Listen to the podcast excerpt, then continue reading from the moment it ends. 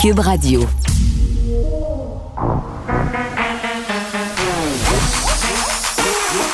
Elle a une opinion sur tous les sujets. Pour elle, toutes les questions peuvent être posées. Geneviève Peterson. Cube, Radio. Salut tout le monde, bienvenue à l'émission. Merci de m'écouter plein de sujets pendant ces deux heures et demie, évidemment, ce point de presse attendu autour de 17 heures. Puis c'est drôle, j'asais avec Benoît euh, de ça tantôt. On a comme tous un espèce de petit choc, hein, euh, parce qu'on se rappelle euh, habituellement les points de presse qui ont lieu aux alentours de 17 heures, c'est rarement pour nous annoncer des bonnes nouvelles. Là, on fait un changement parce que c'est quand même, en tout cas moi, je considère que c'est une excellente nouvelle. On nous présentera le plan concernant la vaccination des 5 à 11 ans et pour vous mettre au courant, si vous ne l'êtes pas déjà. La vaccination est ouverte sur le site Clic Santé. Ça se passe déjà depuis ce matin et ça va très, très vite. Pour vrai, là, moi, j'ai inscrit mes deux enfants, 6 et 11 ans, donc pour euh, leur première dose dans un centre de vaccination près de chez moi. Et pendant que je remplissais la fiche de ma plus vieille, euh, il y avait déjà plus de place là, pour le prochain rendez-vous pour mon fils. Donc, ça a donné comme résultat que mes deux enfants ne seront pas vaccinés le même jour. tout ça se passe en deux, trois minutes. Là. Donc, ça va très, très vite. Le côté positif de ça, évidemment, c'est qu'on voit qu'il y a un engouement. Là. Puis, est-ce que euh, cet engouement-là va donner lieu à des assouplissements dans le temps des fêtes? Est-ce qu'on va attendre de voir l'adhérence, justement, aux mesures vaccinales chez les 5 à 11 ans pour prendre des décisions par rapport à Noël? Euh, il me semble bien que oui. Et plusieurs parents se posent des questions, là, justement, comment ça se fait qu'on n'a pas de nouvelles des écoles et tout ça.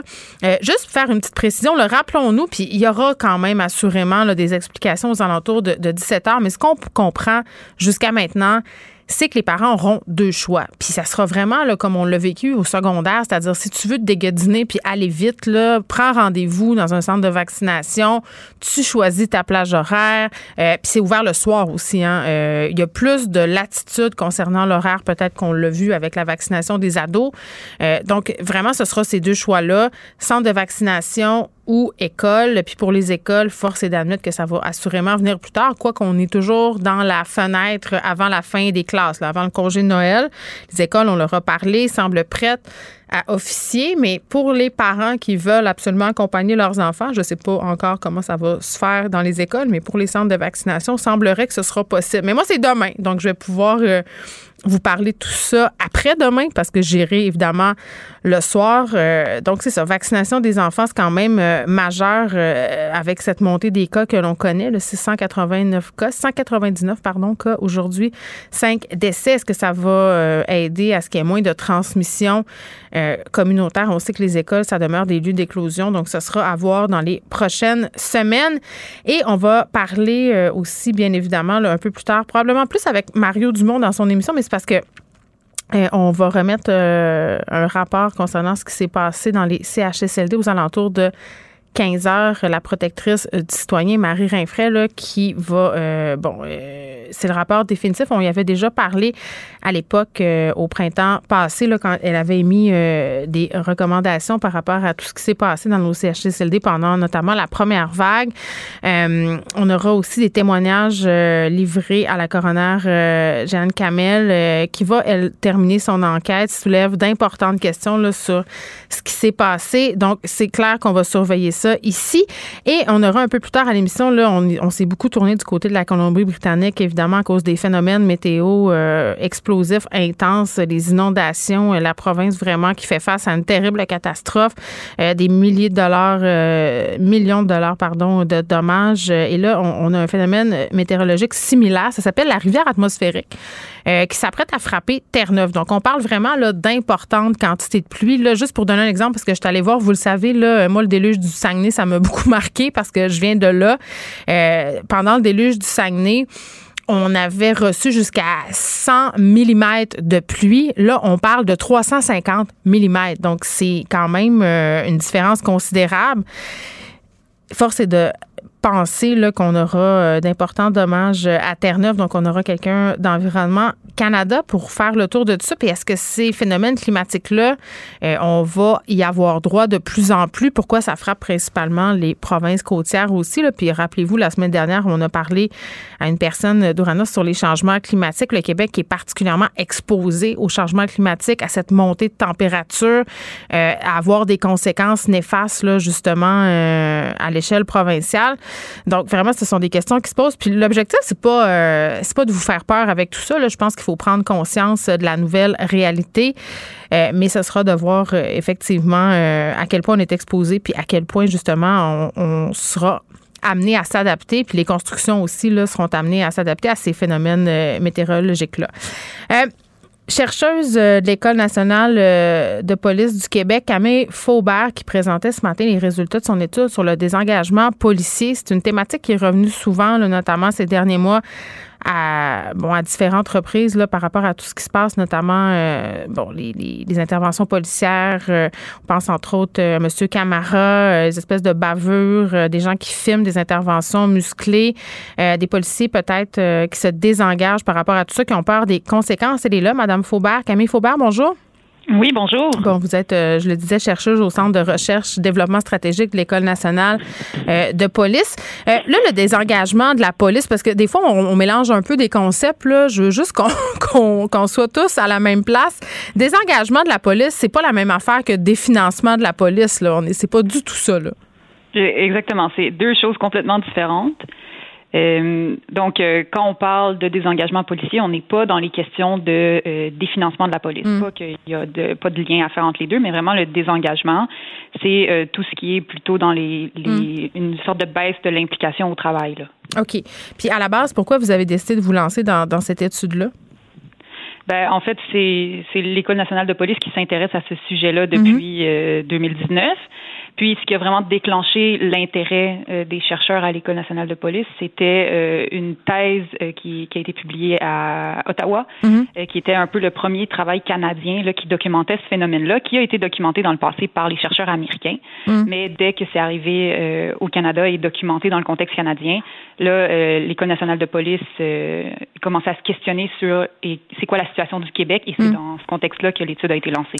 Bon, ben, OK. Le désengagement policier c'est quoi? Ça se manifeste comment? Ben, ça, se manifeste de, plusieurs façons. Puis je vous dirais, euh, l'étude est basée sur 21, les, discussions qu'on a eues avec 21 policiers québécois.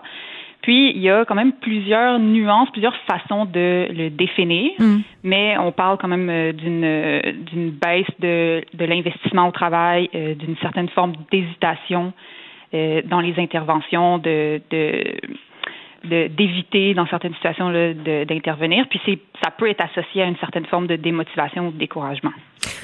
Bon, mais concrètement, euh, ça veut dire que si moi je suis policière, euh, puis que par exemple j'arrive euh, sur une scène où il y a une situation où potentiellement c'est tendu, où ça pourrait être récupéré par les médias, filmé, je peux anticiper tellement les conséquences que je décide de pas intervenir. Est-ce que c'est ça? C'est un exemple? C'est un exemple, ça peut arriver. Après, c'est pas non plus de dire que euh, ça va arriver dans toutes les circonstances. OK, mais ça peut. Oui. OK. Euh, est-ce que parmi les 21 policiers, puis j'imagine qu'il y avait des policières dans le tas, j'imagine que vous n'avez pas juste parlé à des policiers, est-ce qu'il y avait une différence entre les, les, agents qui sont plus expérimentés, plus âgés et les policiers plus jeunes? en fait, effectivement, on a parlé avec des policiers et des policières au niveau de l'expérience dans le dans le métier, c'est un aspect qui est revenu souvent dans les discussions. Par contre, les, les discours ou les perceptions que les policiers m'ont données par rapport à ça, hmm. c'est contradictoire. Donc, il y a les on, m'a parlé de toutes les possibilités là, euh, du lien entre l'expérience dans le métier et le désengagement policier. Donc, à ce stade-ci, on n'a pas une conclusion claire à cet effet. Par contre, euh, c'est un des, une des questions principales qui, hmm. euh, qui, est à la base de la prochaine phase du projet qu'on lance euh, dans les premiers mois de 2022. OK? Puis, euh, ce que je comprends de ce que vous avez mené dans vos travaux, c'est que les participants semblent euh, se préoccuper de la façon dont le public voit le travail de la police. Puis, tantôt, je donnais des exemples qui ont défrayé la manchette. Là, euh, bon, Monsieur le caméra, des histoires de brutalité policière. bon, il y a été question aussi de situations où il y aurait eu du racisme systémique. il y a toutes ces conversations-là qui ont lieu par rapport au travail de la police dans la société. Ça, ça, ça, les affecte, les, les agents, les agents ils y pensent? Ben, de, le, but premier du projet qu'on a mené, c'était mm. d'identifier les causes de ce phénomène-là. Puis, euh, c'est sûr que une des, causes principales qui a mm. été identifiée et qui a été mentionnée par euh, la très grande majorité des participants, c'était ces craintes-là qu'ils ont soit de, de subir des conséquences euh, judiciaires ou professionnels euh, qui, qui sont liés à l'exercice de leur métier, mais aussi les critiques, les critiques du public et tout le sensationnalisme médiatique qui est autour de ça. Ben oui, puis ça c'est super intéressant euh, qu'on aborde la question parce que la question des médias, oui, puis la question aussi que nous on n'est pas des policiers. Souvent j'ai l'impression que bon dans le cas où on a par exemple des interventions qui sont filmées, tu sais, pour avoir parlé avec des policiers puis avec des juges qui se pensent sur la question, c'est qu'on a accès à seulement une partie de l'intervention le fait qu'on connaisse mal euh, le problème euh, et le métier de la, police, est-ce que ça contribue à justement euh, ces perceptions-là qui sont erronées, puis à une couverture médiatique qui est peut-être un peu, comment dirais-je, orientée par moment?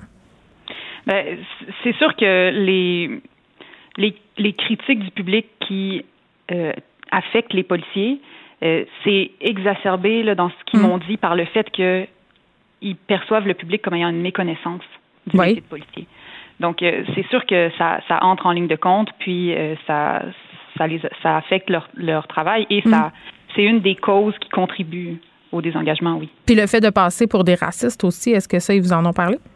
Euh, oui, c'est une des, des, craintes. Là, je vous parlais des craintes de, de répercussions professionnelles et de, de, de, poursuites, mais il y a aussi la, la crainte de se faire de se faire dire qu'ils sont racistes puis qu'ils font du profilage racial, oui. Puis en même temps, on est conscient qu'il y en a eu des histoires où il semblait y en avoir euh, du profilage euh, racial parce qu'il y, y a eu quand même des histoires qui sont sorties. Il y a même des corps de police qui en ont parlé, euh, des corps de police qui se sont dotés, si on veut, de formation, de solutions.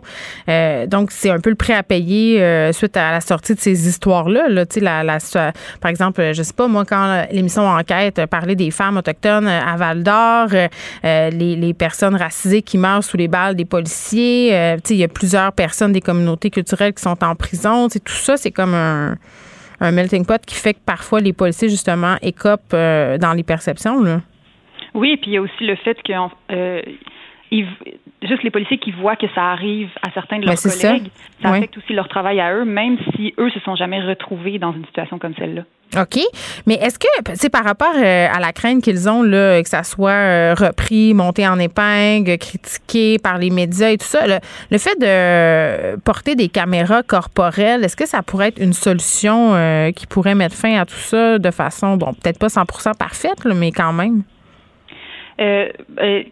Euh, nous, l'objectif principal était d'identifier les causes. Mais c'est vrai que dans les discussions, parce qu'on a, on a procédé sous forme d'entrevue, pas sous forme de questionnaire. Donc, dans les discussions qu'on a eues avec les policiers, euh, il y en a, il y en a beaucoup là qui nous ont parlé des, des solutions mm-hmm. que eux verraient, donc de leur point de vue à eux, qu'est-ce qu'ils verraient comme solution qui pourrait améliorer la situation.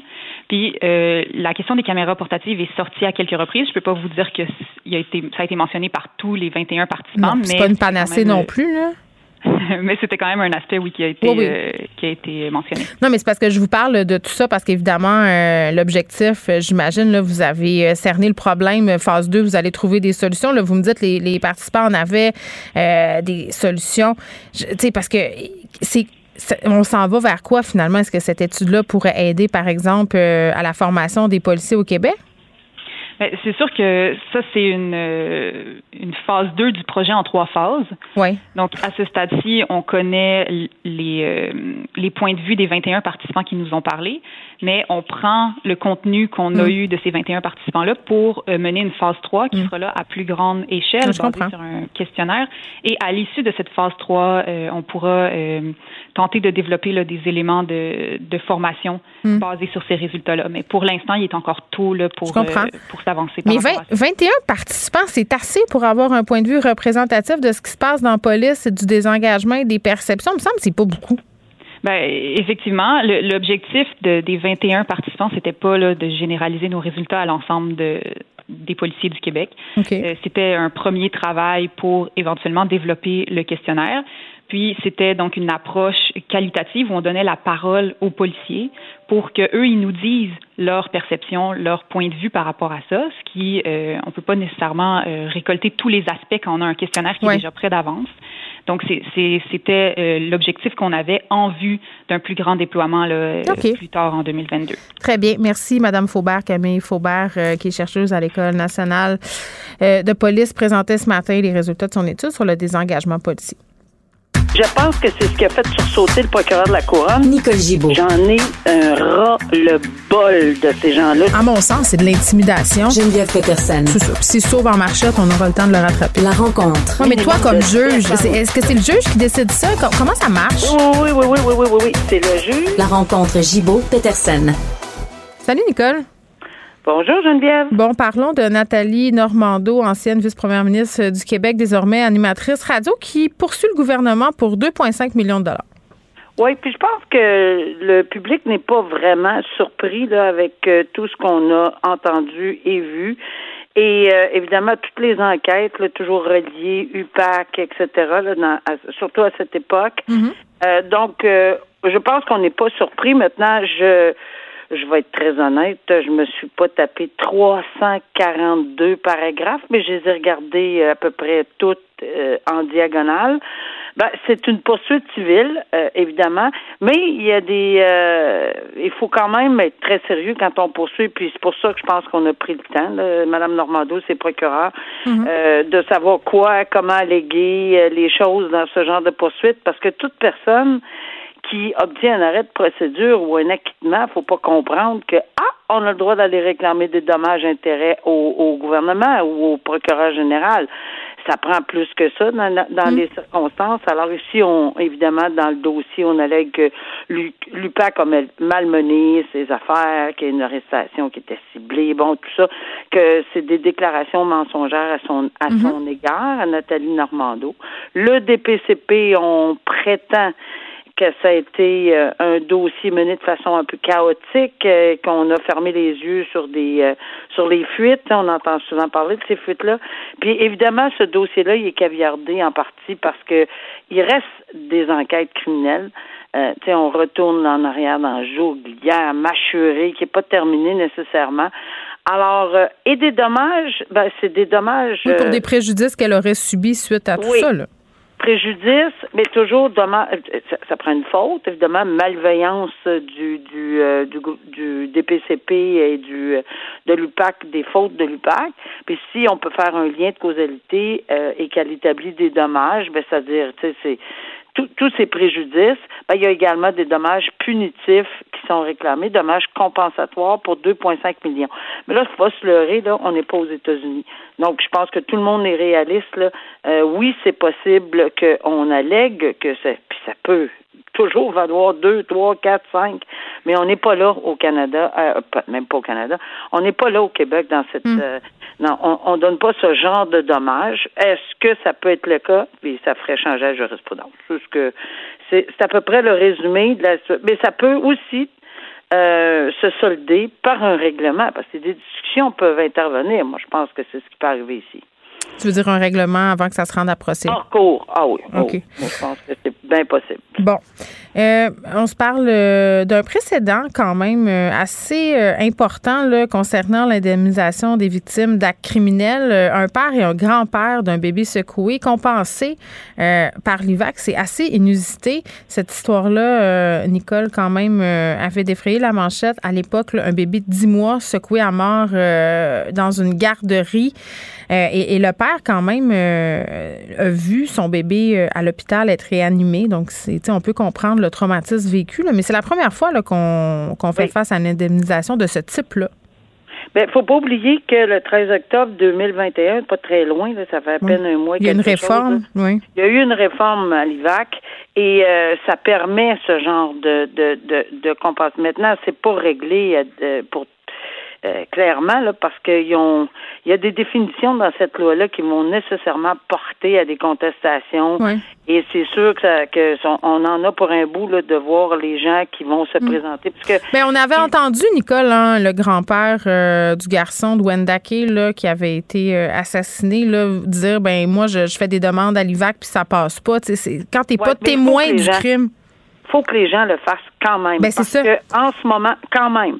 Puis en plus, attention, il y a une prescription de trois ans. Il euh, faut faire très attention que de trois ans de l'événement. Alors, c'est, c'est, il faut, faut pas penser ah ben je rentre pas dans les catégories. Là, il y a une nouvelle loi. Il va y avoir une interprétation. C'est quand même le tribunal administratif du Québec qui a qui a accordé parce que l'IVAC n'avait pas accordé au père ni au grand-père, à la grand-mère, pardon. Euh, et et dans les circonstances, ben, se sont adressés au mm. tribunal administratif du Québec et c'est le tribunal qui a accordé le statut de victime à ces gens-là. Parce qu'il faut quand même qu'ils établissent qu'ils étaient présents, mm-hmm. euh, dans, dans, pas présents sur les lieux, mais dans la foulée des événements. Dans la foulée des événements, c'est ça. Alors, puis c'est un acte criminel, de toute évidence. D'ailleurs, le, le, le dossier va va se il y, a un procès là pour pour une personne en, en 2022 relativement à cette à cet enfant décédé. Alors euh, c'est ça et les parents maintenant des victimes euh, euh, les parents sont maintenant des victimes parce que tu sais, je me souviens dans le dossier de Guy Turcotte, Madame euh, Isabelle Gascon? Euh, oui, Isabelle Gascon avait été obligée de se battre parce qu'elle était pas sur les lieux. Ben non, c'est juste la mère. Tu sais, je veux dire, c'est elle. Non, puis tout ça, puis tu sais, euh, pour pour donner. ben non, puis pour donner l'exemple dans le cas de, de ce père-là, de ces parents-là, bon, leur fille, leur bébé, dis-moi, je le rappelle, hospitalisé, subit des interventions, des soins. Là, évidemment, on connaît la, la fin malheureuse de cette histoire-là, mais pendant ce temps-là, là, les parents se faisaient interroger par la police. Tout à fait. tout à fait. Non,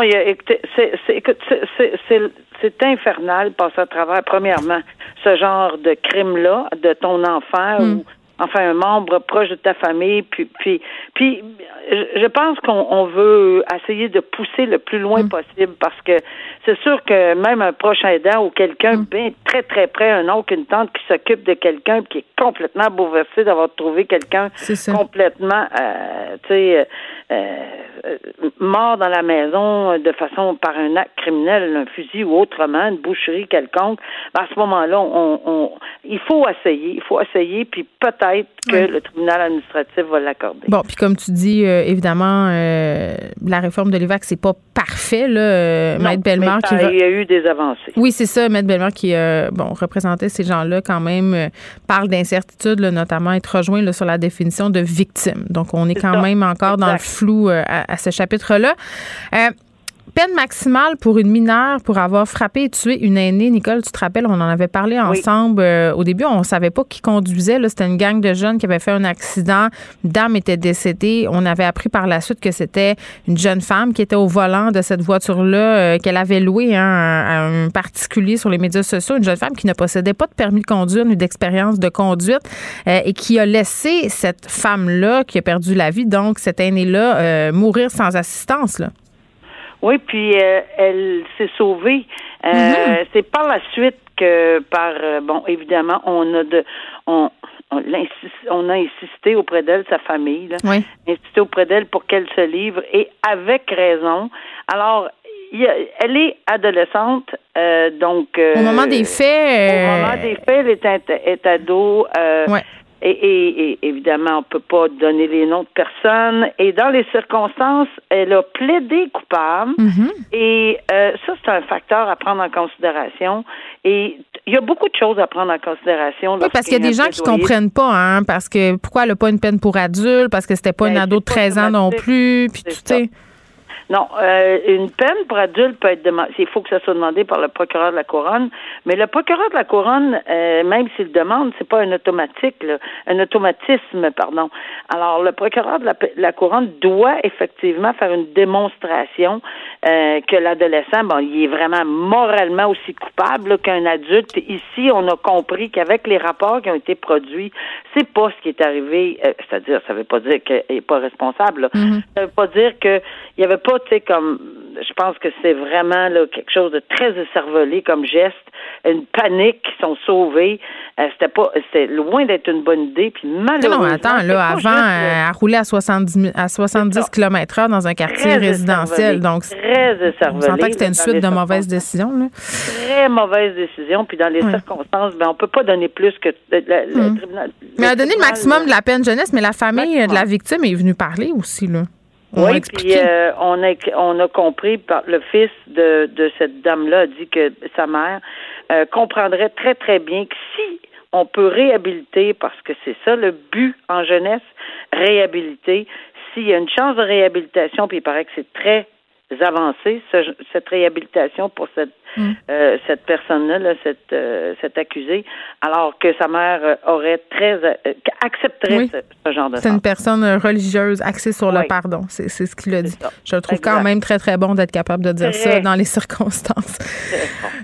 Ernesto Ferra, Nicole, cet homme accusé du meurtre de sa femme, mm. qui dit que c'est un voleur qui se serait trompé de maison. Donc, ça, c'est. Là, on va faire un petit rappel. Oui, c'est ça, vas-y. Ernesto Ferra, c'est, c'est un individu qui a été, euh, qui, il est de, il est à procès présentement devant un juge seul. Mhm. C'est rare, là. Euh, on fait un petit rappel, euh, mais c'est un choix qui a été fait de consentement. Il faut que la couronne consente. Alors, c'est devant un juge seul et non devant un jury. Et, et à ce moment-là, bon, la preuve se déroule. La, la preuve s'est terminée. Et pour les gens qui lisent ça, disent, ben voyons, je comprends pas parce que ils ont regardé euh, le ce qui était filmé lors de, de du voyons du polygraphe.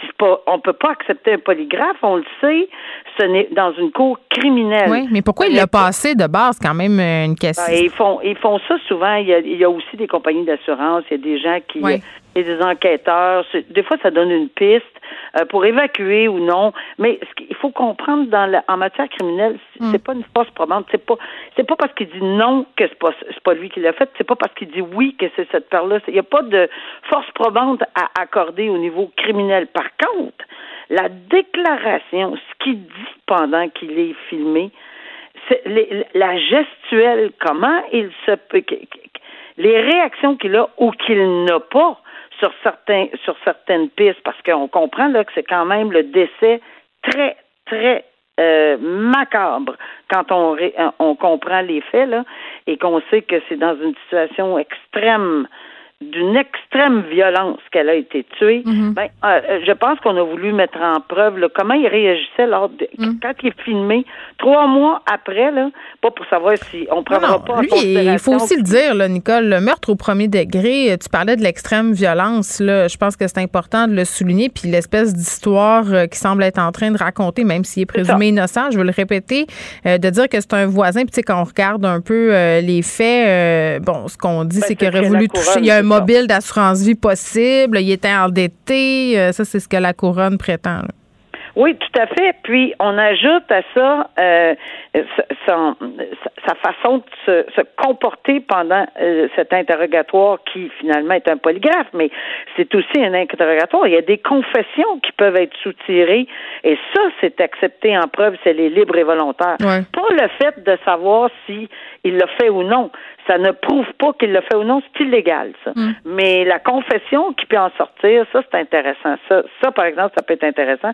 Et ici, je pense que c'est là-dessus, finalement, on lui demande s'il l'a fait, il dit non. Mais mm. c'est pas le non qui compte, c'est tout l'ensemble de comment il s'est comporté. Oui, c'est un cas particulier. Là. Il y a le délai aussi qui est important. Là. Le meurtre a eu lieu en 2004, euh, se fait impégler seulement en 2019. Donc, toute, toute cette affaire-là, là, il y a plein de particularités là, qui sont pas habituelles. Et il commence la défense euh, qui paraît qu'il va être très courte. On ne sait pas s'il va témoigner ou non, mais il y a une défense à présenter euh, devant euh, le, juge seul, puis on verra le dénouement de ceci là, éventuellement. Très bien, Nicole. À demain. À demain. Au revoir. Geneviève Peterson. Brillante et éloquente. Elle expose toutes les facettes de l'actualité Vincent Dessureau est là. Salut Vincent. Salut. Hey, on va faire euh, le point sur la situation de la COVID. Euh, Ça fait des lunes qu'on n'a Ouais. pas fait ça ensemble. Ça memories, memories. euh, c'est ça. Je tombe dans cette fenêtre-là. Aujourd'hui, on parle un petit, un petit mot là, rapide Oui. sur la COVID avant de passer aux autres sujets. Vas-y. Euh, parce que c'est une journée quand même riche en points de presse. Là. À 17h, on attend ce point de presse sur euh, les, la vaccination des enfants. Quoique, je comprends un peu l'opposition aussi de dire, puisqu'on fait diversion des, des rapports sur les CHSLD, parce que là, on comprend que les. On peut déjà. Hey, pour vrai, c'est un peu de mauvaise petit, foi. petit quelque chose là. Ah, là. franchement. À 17h, Clic Santé, ça marche déjà. Ça fait des la jours. vaccination Non, va mais se ça faire. fait des jours qu'ils nous en parlent, la vaccination Oui, des enfants. Mais ça fait des ça jours. tombe une bonne journée. Écoute. C'est une bonne journée. C'est l'éclipse, c'est le discours du trône. Euh, bon. Oui, oui, Alors, c'est euh, sûr. Moi, j'ai 17 déjà pris on mon rendez-vous. Hein. Je disais ça là, pour mes deux enfants. C'est demain que ça se passe déjà. Tu fais bien, pas d'attente. Et euh, c'est pour Mais ça parce que. dépêchez-vous parce que les plages horaires, Vincent, là, ça s'envole. Ah euh, ouais, parce déjà- que ce matin, il y en avait vraiment plein, là, par Ben, exemple, à Montréal. Ça peut dépendre ben, ailleurs. Moi, c'est dans un très, très gros centre de, de vaccination. Puis pendant le temps que je prenais le rendez-vous pour ma fille, il y avait plus de place pour mon gars la même journée. OK. Donc, il euh, faut y aller. c'est le temps. Il y aura la vaccination dans les écoles aussi, donc ça se peut que Ouais, ça je voulais- je voulais régler ça. rapidement. Même aussi, Fait que ça sera deux à- soirées euh, vaccinales demain et après-demain. C'est ça, j'aurais été du genre à vouloir me, me- me- me réserver ça le plus tôt possible. Ouais. Mais c'est juste un mot sur, euh, il y a quand même de l'attente. J'entendais des collègues tantôt qui parlaient de, euh, est-ce qu'on va avoir les détails sur le temps des fêtes, euh, quand Ouais. est-ce qu'on va donner des détails? Je pense pas que le gouvernement va être clair sur les détails ou sur des relâchements Mais tant dans le temps des pas. fêtes. euh. Euh, sachant l'année passée, on se souvient ce qui s'est passé, on avait annoncé Attends, des... qu'est-ce qui s'est passé? Ah, on donc? nous avait dit let's go, c'est les fêtes, plus de règles ou presque. Là, les gens sont parfaits. Puis je, mon- on, on s'inclut là-dedans. là, On avait ok, ben là, visiblement, on s'en sort, lumière au bout du tunnel. Euh, on est un an après, puis on est encore là-dedans. Mais euh, je pense pas qu'on va aller là. Surtout avec, et je pense que François Legault va faire assurément euh, le point sur ce qui se passe en Europe. On a vu qu'à chaque vague en Europe, ça s'en venait chez nous après. Est-ce qu'on peut l'éviter celle-là? Peut-être. Mais j'ai envie de te dire, euh, parce que j'en parlais hier à l'émission, que la couverture vaccinale en Europe est vraiment pas la même qu'ici. Oui. Hein. Sauf Faut que pas je regarde- trop vendre la peau de l'ours puis se penser bon non C'est plus. pour ça que moi, le pays que je surveille, c'est le Portugal. Parce Pourquoi? que le Portugal a à peu près le même taux de vaccination que chez nous. Ok. C'est le pays le plus vacciné, euh, si je me trompe pas, d'Europe. Il y a peut-être des plus petits pays. Qu'est-ce qui se passe les- au Portugal, Ben, bon, ça, ça monte. Ils ont une vague, mais beaucoup moins prononcée. Si tu me compares, euh, ben, il y a des pays, écoute, à 24 le taux de vaccination, la Bulgarie. Hmm. Euh, mais si on prend l'Allemagne, qui est plus autour de 67, que les Portugais, c'est 87 presque pour cent vaccinés. Euh, ça monte, mais les hôpitaux sont pas submergés. Ben, c'est une ça. tension qui monte graduellement. C'est plus que- contenable. Je pense que c'est ça qu'il faut retenir. Puis Christian Dubé l'a d'ailleurs répété à, à plusieurs reprises. Quand on dit qu'il va falloir apprendre à vivre avec le virus, je pense qu'on sait là, que même si on est vacciné, on peut l'attraper, la COVID. C'est juste que les conséquences sont vraiment moins graves. Oui. L'hospitalisation et tout ça. Donc, tu sais, à un moment donné, euh, quand tout le Mais- monde est vacciné, il va falloir qu'on qu'on Ouais, deal qu'on avec commence. le risque. là, Sauf que on, je pense que là, ce que ça montre, le Portugal et ailleurs et l'Europe, c'est qu'il va falloir quand même avoir les pieds sur les freins encore sur la, sur la COVID. Donc, le monde là, ouais. où les enfants sont vaccinés puis tout est ouvert. Euh, fait, ici, presque tout est ouvert. Mais les, les, les mesures qu'on a, le fait qu'on a été prudent, ça paye. Quoique les chiffres montent. là. Aujourd'hui, on a presque 700 cas. Ouais, puis qu'on ça a se vu maintient souvent. autour de ça depuis Ben, quelques jours quand même. Là. Non, ben oui et non, parce qu'un mardi, là, normalement, la semaine dernière, on était dans le coin de 5, on avait, on avait 517. Oui, mais Euh, le lundi puis le mardi, en a toujours moins. Ben, parce ça, que mais- la fin de semaine, on- les gens vont moins se faire tester. Mais là, on est mardi, puis il n'y en a pas moins. Oui, c'est ça. Euh, donc, ça m'inquiète. Une hausse d'à peu près 30 Il faut donc, voir euh, la tendance. C'est pour ça que je m'attends pas à ce qu'il y ait de, de grands euh, relâchements. D'ailleurs, aujourd'hui, l'OMS sortait euh, un chiffre assez effrayant pour l'Europe, s'attendant, si la tendance se maintient, à ce qu'il y ait 700 000 morts en Europe d'ici le mois de mars. Euh, et qu'au printemps, on se retrouve avec deux, un total de 2,2 millions de décès euh, depuis le début de la pandémie en Europe. Donc, on ajoute un 700 000 morts à ce point-là, alors où on a des vaccins disponibles, où la population peut, où les, les vaccins euh, dans ces pays en Europe, là, Mais tu peux aller te faire vacciner. C'est pas, pas des pays qui n'ont pas accès aux vaccins. C'est ça qui est frustrant. Dans certains pays, on n'a pas on réussit plus à convaincre les gens d'aller se faire vacciner. On a encore un 30% de gens qui ne le sont pas. Euh, 4200 morts en Europe à chaque jour en ce moment. Donc la situation qui est vraiment difficile. Et tu as vu euh, dans les Antilles les manifestations contre eux, l'obligation vaccinale dans le système de santé, euh, chez les pompiers aussi. Là, ça, écoute, ça a viré en merde, des Ouais, manifestations, de la, merde, là, violence. dans les Pays-Bas, en Autriche. C'est ça. Donc, le fait qu'ici, ça se passe plutôt bien, qu'on ait une Ouais. montée plus tranquille, euh, c'est, ça montre que ce qu'on- les sacrifices qu'on a fait dans les derniers Ouais. mois vont être peut-être payants pour que cette vague soit plus une vaguelette ou une petite vague. En tout cas, ça me fait reconsidérer mon fantasme de quarantenaire. Euh, En juin, je vais avoir 40 ans. Puis avant la COVID, euh, on était supposé aller en Italie. Fait que je me disais, bon, ben là, c'est là, là, on ira. Je suis pas Écoute. sûre. Je suis pas sûre. J'ai- beaucoup d'amis qui sont en voyage, puis c'est pas la même affaire que quand il n'y avait pas de vaccination. Là, je peux comprendre l'impulsion d'y aller, mais une amie à moi, entre autres, me racontait qu'elle était assise à côté d'un anti-masque pendant le vol. Puis ça, c'est un sujet qu'on avait parlé ensemble, Oui. la violence dans les avions. Écoute, Oui. cet homme-là, elle, a- ce qu'elle me disait, mon amie, là, elle me disait, je- ça serait vraiment le fun qu'ils interdisent l'alcool dans les avions parce qu'il était sous-mort. Puis euh, quand, à un moment donné, quand il est devenu bien chaud, ben il voulait plus le mettre son masque. Donc, à, à côté de lui, euh, elle s'est fait changer de place. Ils ont été obligés de le d'y mettre des contentions. Le monsieur, il voulait rien savoir.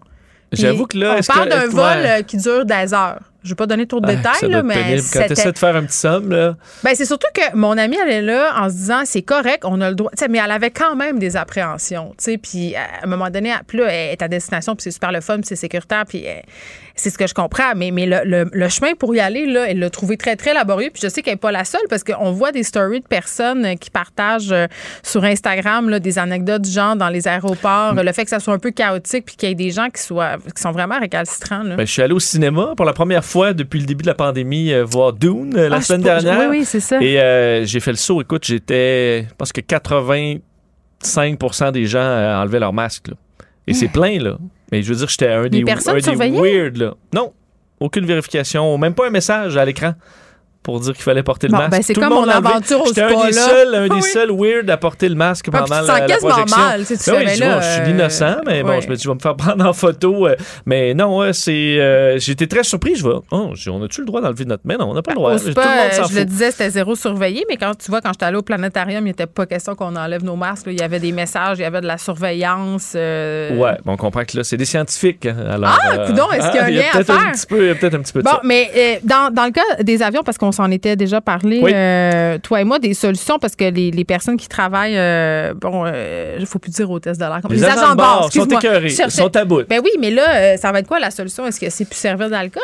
Euh, ben, honnêtement, je, je- je trouve que c'est quand même un bon point. Euh, Un petit verre, ça fait du bien en vol, mais c'est sûr quelqu'un qui est déjà sur le bord d'enlever son masque, deux gin tonic, ça se euh, peut qu'il commence à courageux. faire. Ouais, tu deviens plus courageux. Euh, parce qu'on cherchait des solutions, là, on en, Ouais. s'en est parlé ensemble Ben, dans les derniers mois. pour interdire les, Ouais, les- certaines personnes. C'est ça, des listes noires de passagers qu'on peut se transférer d'une compagnie à l'autre pour Ouais. pouvoir bannir vraiment tous les idiots. Mais là, il y a aussi l'argent. Des fois, c'est là que ça, que ça joue. Et euh, la, la, la Federal Aviation Administration aux États-Unis vient d'émettre une série de, euh, de constats d'infraction pour des gens qui ont fait du trouble dans des avions. Et ça monte assez vite parce que dans le cas le plus cher, c'est 40 800 dollars Hi, d'amende. Ça fait cher de l'aller-retour à Cancun. Euh, oui, je comprends que des fois, il y en a des fous dans la première classe qui sont millionnaires qui ont peut-être le mo- les moyens, mais il y en a quand même aussi qui, euh, Ah oui. 40 000, ça, fait mal. c'est-tu euh, les mêmes qui ont des Porsche ou des Mercedes puis qui stationnent dans les no parking en se disant Hey, moi, étiquette de 72$, piastres, je m'en. Je m'en fous, accélère devant les euh, photoradars. Excellent. Mais euh, quand même, 40 000 pour la majorité des, des mortels, là, ça fait, Ah ça fait oui. mal. Le cas le plus, donc, le- le- pour atteindre 40 000, là, je vais te dire quand même ce que. ce Qu'est-ce que- qu'il faut faire? Qu'est-ce qu'il faut faire? Parce que dans ce cas-là, c'est c'est la totale. Euh, C'était dans un vol au mois d'avril chez Southwest Airlines. Le gars, euh, il euh, bon, euh, avait amené sa- sa- son alcool dans l'avion, réussi à entrer de l'alcool dans Mais, l'avion. OK, c'est ça, t'as pas le droit de faire ça T'as pas là, le droit. à la base. OK. Euh, et euh, donc, la- la- la- l'agent de bord lui dit d'arrêter de boire, parce qu'elle voit, là, il, il boit son Il alcool. picole, lui, là. là. Le passager, donc, se choque et va attoucher sexuellement l'agent de bord en se levant. Ben, donc, coudonc, euh, écoute, les mains Un être humain d'exception. Euh, ensuite, s'en s'en va dans la salle de bain pour commencer à fumer du pot. Mais voyons! Et là, sort, on l'arrête en colère, ce débat. Alors, lui, ça, pour tout ça, là, c'est 40 000 pour euh, avoir agressé On euh, dirait une quasiment que c'est un prank. tu sais. Ouais, c'est ouais. dit, hey, euh, qu'est-ce que je pourrais faire de pire? va fumer du pot.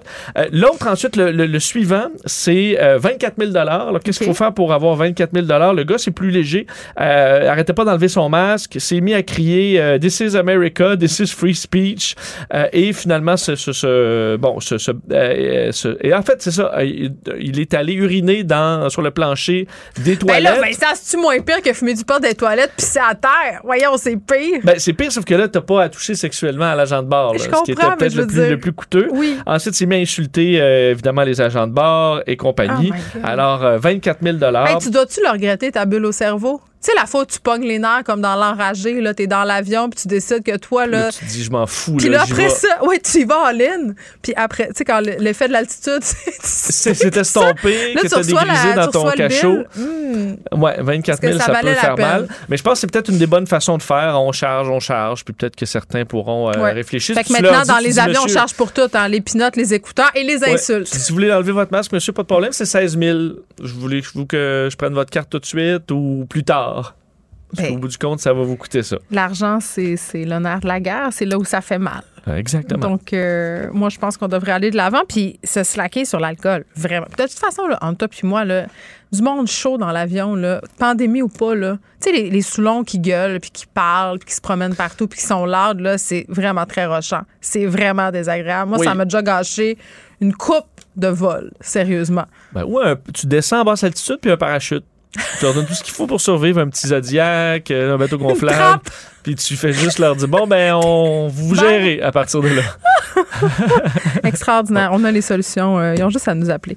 Tu me parles de James Bond? Oui, un mot sur Mon héros. Des, ben, des épidémiologistes qui avaient peut-être un peu de temps libre. En fait, c'est d'ailleurs, un de- des épidémiologistes, d'ailleurs, cette petite étude, là, quand même parue dans la revue scientifique Travel Medicine, euh, qui s'est basée sur sa propre histoire parce qu'il dit avoir beaucoup fait de voyages et avoir contracté plusieurs infections lors de séjours à l'étranger. Ouais. Et il s'est dit comment James Bond peut, lui, se promener d'un pays à l'autre.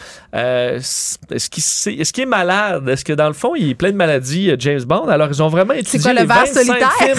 ben, je veux dire, euh, ça va pas bien pour, pour James. 25 films, 86 voyages entre 1962 et 2021. Euh, 47 grandes régions visitées où il y a beaucoup de problèmes. Entre autres, la- le grand problème, la diarrhée. On dit la diarrhée du voyageur aurait euh, gâché les plans de James Bond dans au moins la moitié de ses voyages parce que d'ailleurs on le voit Il n'y jamais. a pas d'imodium. Mais il y a deux scènes dans tous les films où on le voit se laver les mains.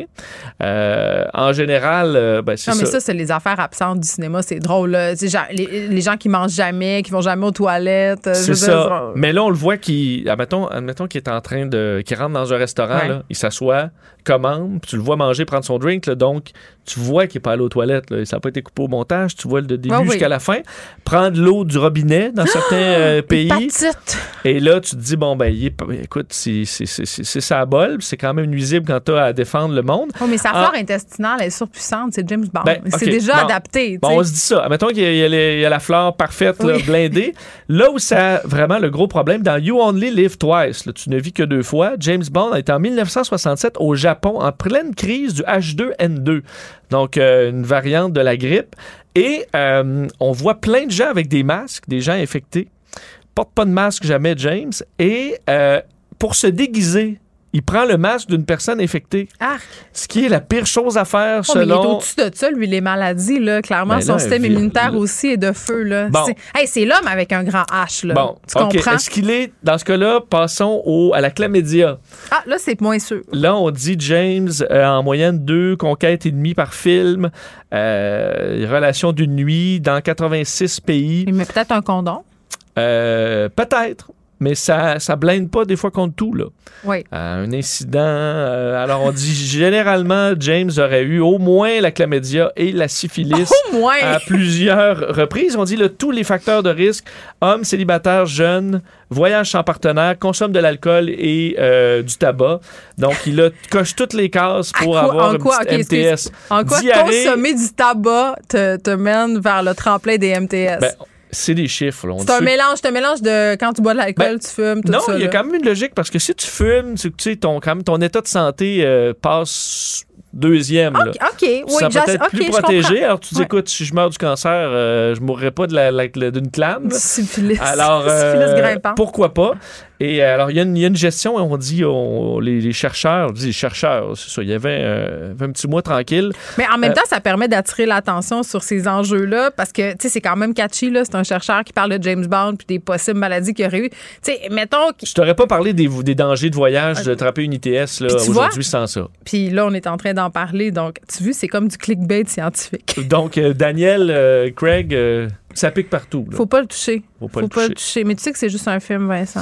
Oui, oui, non. Sont-ils allés tourner là-bas pour vrai? Parce que si oui, c'est peut-être. C'est- ben, Là, je- je- dans les facteurs de risque, être une star de cinéma qui promène partout dans Un le homme monde. blanc en plus. Et euh, ça se peut quand même qu'il y, ait il y ait des acteurs euh, qui, euh, Qui ont des eu des vies, mauvaises euh, expériences aussi. Là. Ah oui?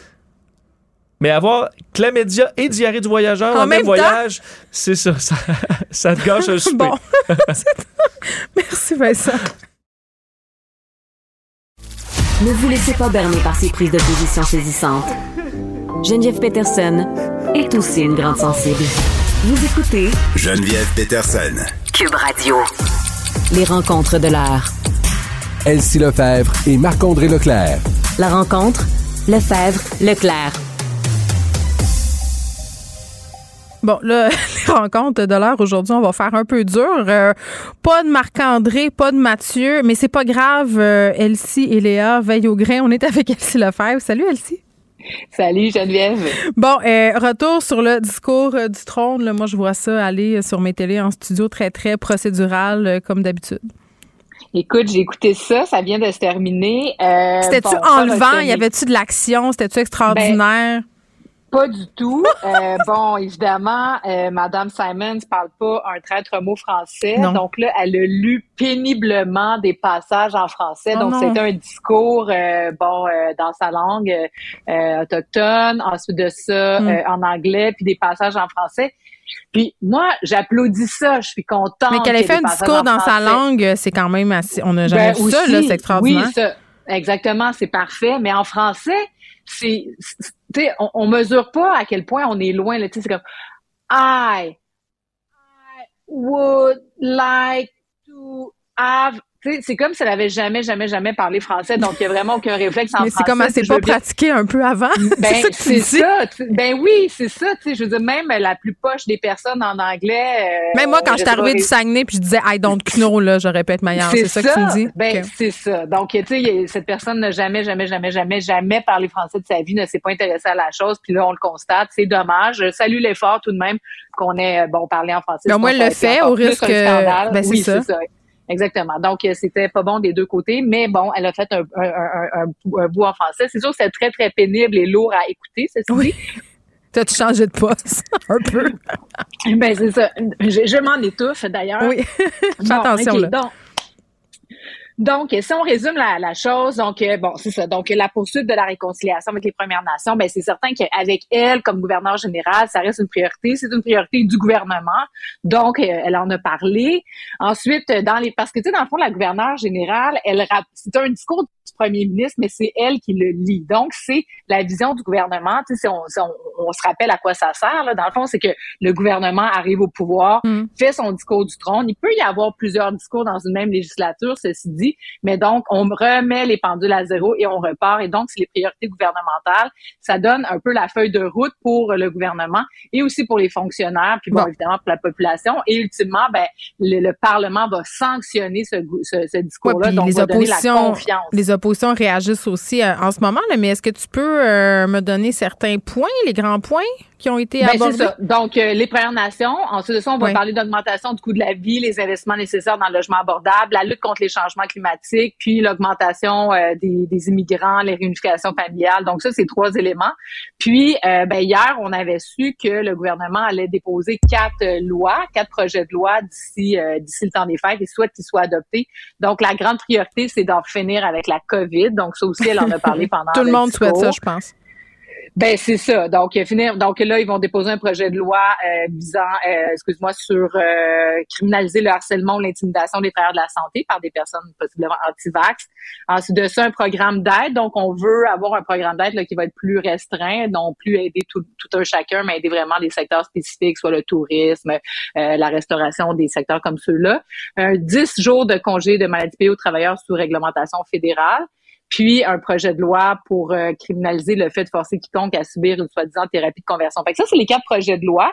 Ça, c'est vraiment dans l'immédiat, mais donc le discours du trône a traité de la COVID, de cette idée de réconciliation, puis a traité de cette idée de, de, de l'économie, l'économie, donc l'inclusion, le logement, euh, il a parlé un peu des garderies, puis euh, d'augmenter euh, les, euh, les prestations, les, les allocations familiales, puis finalement un chantier sur les changements climatiques. Donc grosso modo, euh, c'est ça le discours, c'est un discours euh, très court, donc euh, probablement en raison de l'incapacité du délai.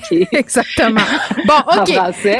Donc ça a été la moitié moins long qu'à l'habitude et donc ben, c'est quand même. On a eu moins de détails. Ben, en même temps, d'habitude c'est tellement long là, parce que c'est vraiment nécessaire? En tout cas, ça c'est un autre sujet là. La vaccination chez les 5 à 11 ans, euh, c'est déjà ouvert sur le portail Clic Santé. Là, euh, on va avoir un point de presse aux alentours de 17 heures. François Legault euh, et Christian Dubé vont nous détailler le fameux plan Exactement. Donc, euh, bon, grosse journée politique à Ottawa, à Québec. Ben, c'est sûr que pour Québec, c'est un gros morceau, là, la, vaccination des 5-12 euh, ans. Euh, c'est ce qui manque finalement pour pour atteindre la, la soi-disant immunité quasi totale. Faut, faut dire d'ailleurs que le Québec, là, on se situe très bien si on se compare à l'international dans, dans ce qui est possible de, de vacciner à l'heure actuelle. Donc, point de presse à 5 heures où on va avoir tous les détails. je sais pas si es allé sur le site, mais moi, j'ai déjà pris un rendez-vous pour mon fils pour demain. Moi aussi, c'est demain que ça se passe, mais j'ai même pas réussi, Elsie, à faire vacciner mes enfants le même jour parce que pendant que je prenais le rendez-vous pour ma plus vieille, les plages horaires se sont complètement dissoutes pour, le, ah, pour mon, autre. Euh, ouais. Ben, peut-être que si tu les amènes en même temps, ils vont permettre de les vacciner. On dirait que non, mais ils préparent les produits, hein. Puis j'imagine que les dosages ah. selon l'âge des enfants, puis le poids, ça doit pas être euh, pareil. Euh, en plus, euh, ouais, non, je prendrai pas ce risque-là. Ça va être deux soirées vaccinales en ce qui me concerne, deux soirées ah, ben. l'une dans la suite de l'autre en plus. Donc mercredi, jeudi, moi, je j'accompagne des enfants à se faire vacciner. Mission COVID. Mm-hmm. Donc c'est ça, j'ai hâte d'avoir les détails, ceci dit, parce que bon, là, on voit que les sites de puis encore euh, le Palais des Congrès, le Stade olympique, donc les, les, les, espaces de, grande envergure. Je regardais aussi à Québec. À Québec, ils ont décoré. Je ne sais pas si ça va être la même chose au Stade, au Palais des Congrès, dans les autres endroits, mais il y a vraiment une approche euh, qui vise les enfants, euh, plus ludique, donc s'assurer que bon, certains ont des craintes par rapport aux seringues, aux aiguilles. Euh, j'ai hâte de voir euh, comment ça va fonctionner, mais j'ai hâte surtout de voir la réponse des parents parce que pour les 5-12 ans, c'est c'est les parents qui vont choisir. Mais ça a l'air d'être pas mal intense là, si je me fie à l'achalandage sur Clic Santé. C'est ça, mais sauf qu'il y a les convaincus qui veulent y aller le plus vite possible pour tourner la page, puis ensuite de ça pour pouvoir voyager, puis bon, laisser faire les quarantaines et tout ça. Mais après ça, une fois que la première vague va être passée de gens convaincus, est-ce qu'on va se rendre au seuil qu'on a obtenu? Parce que les adolescents, euh, les 12-18 ans sont dans les plus vaccinés parce qu'eux, ils ont des contraintes au niveau scolaire, le parascolaire, etc. Est-ce que euh, il va être question de ça? Parce que le gouvernement a dit il y a une semaine ou deux que le passeport vaccinal n'allait pas s'appliquer aux enfants, mais est-ce que c'était euh, juste dans une première vague ou est-ce que tu sais donc il y a beaucoup de questions là à répondre euh, à la fois médicales donc pour rassurer les gens sur les effets secondaires ou pas mais aussi au niveau euh, logistique donc où on va est-ce qu'il va y avoir des vaccinations à l'école est-ce que c'est la vaccination la vaccination est à l'école les parents vont pouvoir se présenter? Ben, en tout cas moi ce que j'en sais Elsie là pour avoir parlé à différents acteurs du milieu c'est que ça sera comme au secondaire là. donc un choix pour les parents de se rendre dans des centres vaccinaux pour aller plus vite ou d'attendre euh, dans les écoles. Est-ce que, ce que semblait me dire là, Nicolas Prévost de la Fédération des établissements d'enseignement, c'est que les, on s'enlignait pour que les parents puissent accompagner leurs enfants à l'école, même si quand on donne de la vaccination, euh, entre guillemets, plus euh, de routine là, à laquelle on est habitué, on permet pas aux parents d'y aller. Là. Tu, tu le sais comme moi, là, ça se fait à mm-hmm. l'école, tu reçois une lettre, tu signes la décharge, puis ton enfant revient vacciner le soir. Pour la COVID, je pense qu'on convient que c'est une situation un peu plus particulière qui peut semer plus d'inquiétude. Mais moi, je posais la question, je me disais, mettons que tu es un parent bien stressé par la vaccination, là, euh, COVID, c'est une si bonne affaire que ça, que tu puisses aller avec ton enfant. Tu sais, souvent, nos enfants sont plus courageux quand on n'est pas là aussi, tu sais. Ben, tu as totalement raison. Donc, ça ajoute un autre aspect à la logistique de la chose, là, faire venir les parents, euh, mm-hmm. bref, en tout cas. Donc, il va y avoir beaucoup de questions, cet élément-là, puis toute la question des, des quarantaines. Moi, je ne sais pas s'il va y avoir, sûrement pas, moi, je, je, prie pour ça, mais tu sais, est-ce que des, des, enfants vaccinés une dose euh, seraient obligés de faire une quarantaine aussi longue? Mais ça, c'est aussi avec le gouvernement fédéral. Donc, je ne sais pas qu'est-ce qui va se passer là, au niveau des voyages, ces éléments-là. Euh, puis le sport. Donc, euh, toute la question là, des sports, des loisirs. À l'heure actuelle, les, euh, les 12 ans et plus doivent montrer le passeport vaccinal. Donc, est-ce qu'on va avoir des dates? Euh, ça sera sûrement pas à court terme parce qu'on va attendre de voir euh, que tout le monde ait accès à la vaccination. Mais est-ce qu'en février, au mois de mars, ben c'est ça, on verra. Puis, puis moi, j'ai hâte euh, de pouvoir euh, expérimenter euh, le segment vaccination pour les anxieux. Là, parce que ça, c'est une petite case qui est apparue. c'est pas seulement pour les enfants, là, paraîtrait-il que c'est apparu aussi concernant tous les vaccins. Êtes-vous anxieux par rapport aux vaccins, peur des aiguilles et tout ça? Puis il y, a des, y a des pièces pour ça, puis il y a des gens qui sont dédiés à ça. Moi, j'ai un enfant qui est terrorisé par les aiguilles. Là. J'ai hâte de voir. j'ai hâte de voir comment ça va. Ah, ben, tu, nous en parleras. Ma fille, elle, est aussi comme ça. J'ai eu les, toute la misère du monde à la vacciner quand je suis allée en Thaïlande. Mais pour la COVID, euh, l'idée de pas voir ses amis, tout ça, je pense que ça a été plus fort. Elle a tendu le bras, puis euh, ça a été fait. Mais euh, j'ai, ouais, ça, c'est vraiment un enjeu. Puis c'est bien que s'en préoccupe, ceci dit pour essayer de. Oui, puis j'ai hâte de. Oui, oui, puis je dis tout le temps que c'est correct de manipuler ses enfants quand c'est pour leur bien. là, je pense que ton argument des amis, je vais peut-être m'en servir. ah, ben c'est elle, hein, je te dis, c'était elle. Elle voyait les conséquences que ça pourrait avoir sur sa propre vie. Bon, tu sais, elle avait 12 ans, donc. Euh, ben, la mienne aussi, là, euh, elle va avoir 12 ans, donc techniquement, euh, ah, ça s'en venait. Moi, je la niaisais, je disais que j'allais la faire vacciner le jour de sa fête, mais bon, elle va y aller demain. Elle ne sait pas encore, je vais lui dire à la dernière minute. Il nous reste un peu de temps, euh, Elsie, une ou deux minutes, là, peut-être euh, parler euh, de cette campagne de pub contre le racisme. J'en parlais hier avec un spécialiste des relations publiques, Victor Henriquez, qui voyait ça quand même d'un bon oeil. Puis moi, on discutait sur les clichés. je trouvais que c'était des gros clichés. J'étais là, on est-tu vraiment encore là dans les gros clichés de même? Ça a l'air que oui. C'est vrai, c'est vrai, tu touches un C'est gros, hein? C'est comme, ben c'est comme des affaires qu'on se disait, voyons, des années 80, le monde pensait de même, parce que vraiment, les gens pensent encore que, je sais pas, moi, quand on voit une personne latino-américaine euh, avec des tatous courir, euh, c'est genre quelqu'un d'un gang de LA, là, je veux dire, on est-tu là? Non, mais tu as raison, de, raison de le dire. Ben, moi, j'ai trouvé ça assez efficace. Bon, évidemment, je suis pas vraiment public cible parce que, bon, euh, moi, j'ai grandi dans la diversité à l'école et partout. J'ai plein d'amis euh, de, de, de, toute, de toute origine. Mais euh, moi, j'ai trouvé ça efficace. Et ce que j'aimais, ce que j'ai aimé, c'est cet aspect-là de ce sont des amis québécois. Tu sais, donc, il y a deux messages à travers ça. La, question de lutter contre des préjugés, mais aussi de dire on est, on est tout le monde québécois. Et là, euh, ce qui m'a scandalisé, c'est les publicités en anglais, où là, on enlève la question du québécois. Donc, euh, en anglais, c'est plus des amis québécois, c'est des friends. Donc, oui, j'ai euh, fait jouer la, la pub en anglais. On l'a dit encore, Achille? Achille va nous chercher ça. Victor me disait que c'était pour des raisons de traduction, là, que ça sonnait moins bien, que je sais pas, mais en même temps. ben là, le ministre a été obligé de. le ministre, il est revenu là-dessus, hein? Ben oui, c'est ça, parce que là, la Attends, communauté anglophone. On va l'écouter, la pub. Quebec, a group of young black people gathered in a park at night are called friends.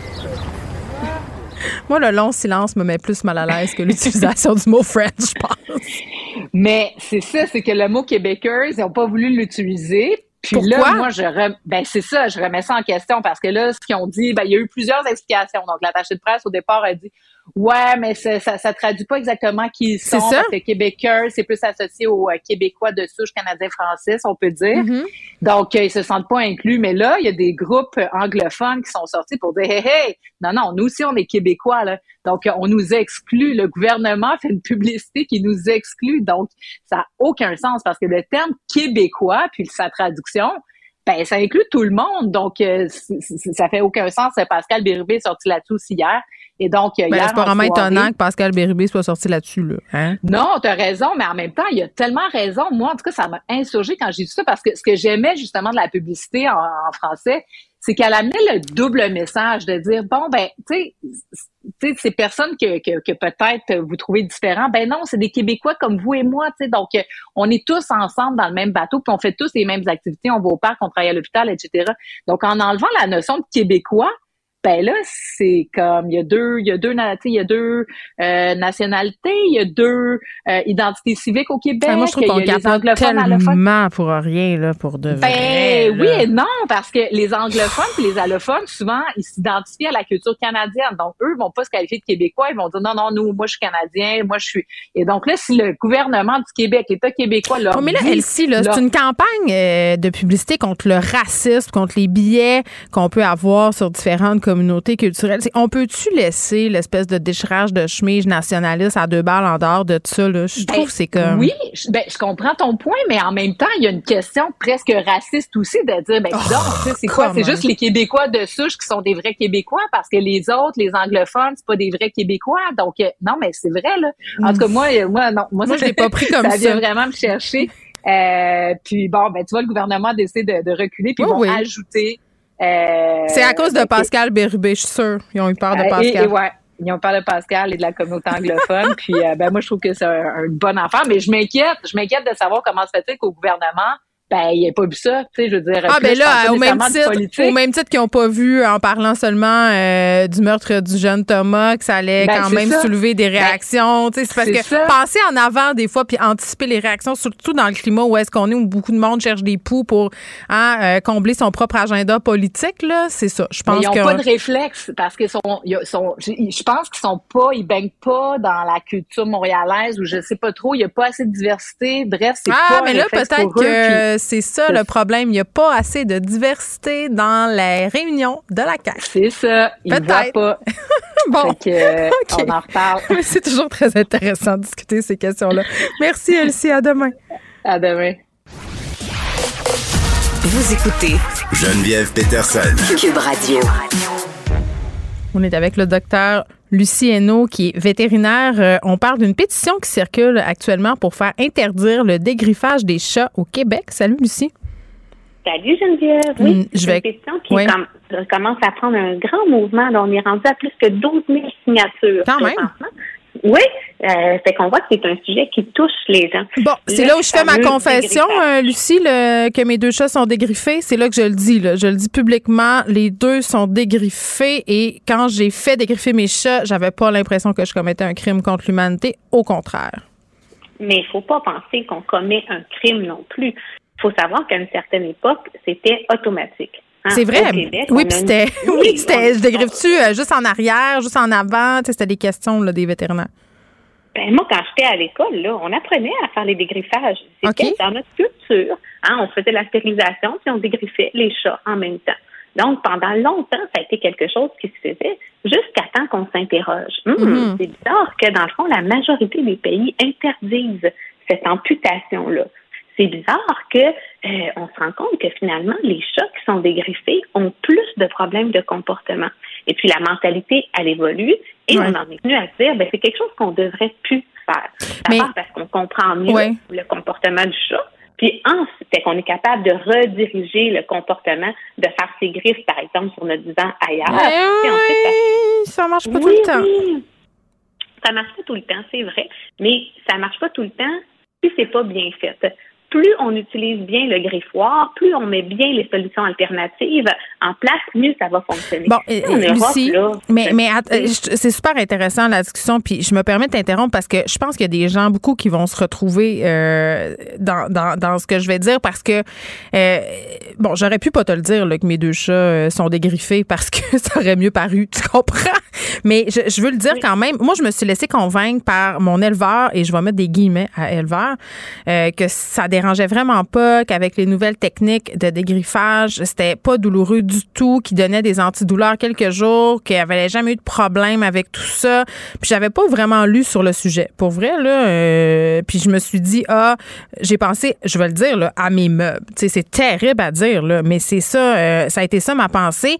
Et c'est quoi? Je, je, je l'ai tellement regretté d'avoir fait dégriffer mes chats là, parce qu'il y en a un des deux qui a des douleurs chroniques à une part depuis ce temps-là. Je le sais, je le vois. Je, je, je le constate. Oui. Là. C'est déjà excellent que tu le constates parce que la douleur chez le chat, c'est tellement subtil qu'une majorité de propriétaires vont penser, ben moi, j'ai fait dégriffer mon chat puis il n'y a pas de douleur. Non, non, il marche tout croche, mon chat. Là. Oui, mais il n'y a personne qui va faire dégriffer son chat en disant Hum, je veux que mon chat aille mal. Il y a Mais c'est vrai. là, qui se dit ça. Mais on sait maintenant que la douleur est chronique. Elle peut être là des années et des années plus tard. Où ton éleveur avait raison, c'est qu'au fil des années, on avait amélioré nos techniques pour contrôler la douleur post-opératoire Mhm. autour du dégriffage. Mhm. Mais ça reste que ça reste douloureux malgré ça. Et en plus, on sait que la douleur va se faire sentir sur des années et des années. Fait que c'est pas juste le post-opératoire du 24 heures, 48 heures après Mhm. dégriffage qui est important. c'est tout le long de la Mais il y en a, il y en a pour qui ça se passe bien. Mon autre chat, euh, qui l'est tout autant, parce que je les ai eu dans- sur une période assez rapprochée, euh, lui, euh, aucune séquelle visible. euh, j'ai j'ai jamais eu de problème. Et Les, puis les deux, par ailleurs, continuent à faire leurs griffes fantômes sur les meubles, même s'ils n'ont plus de griffes. Oui. Donc ça, c'est particulier Parce aussi. Ouais, mais en fait, c'est parce que faire leur griffe, comme on dit, Ouais. fait partie du comportement normal de l'espèce. Mhm. Hein, c'est une façon d'envoyer des messages. Les griffes, ça sert aussi à s'étirer. Ça sert pas juste à chasser, là, les griffes. C'est vraiment un, un- un- comme nos bouts de doigts. Ça sert à plein, plein de choses. Ben, ils marquent leur territoire, là, ils distribuent du, des phéromones, toutes sortes de Des choses. Mais Oui, tu vois? Et, en plein ça. J'aurais dû lire avant. Ça, c'est un beau cas de j'aurais dû lire avant. Moi, je suis tout le temps en train de dire qu'il faut s'informer, il faut faire nos devoirs. Mais Lucie, cette fois-là, ça faisait moins mon affaire de faire mes devoirs, on dirait.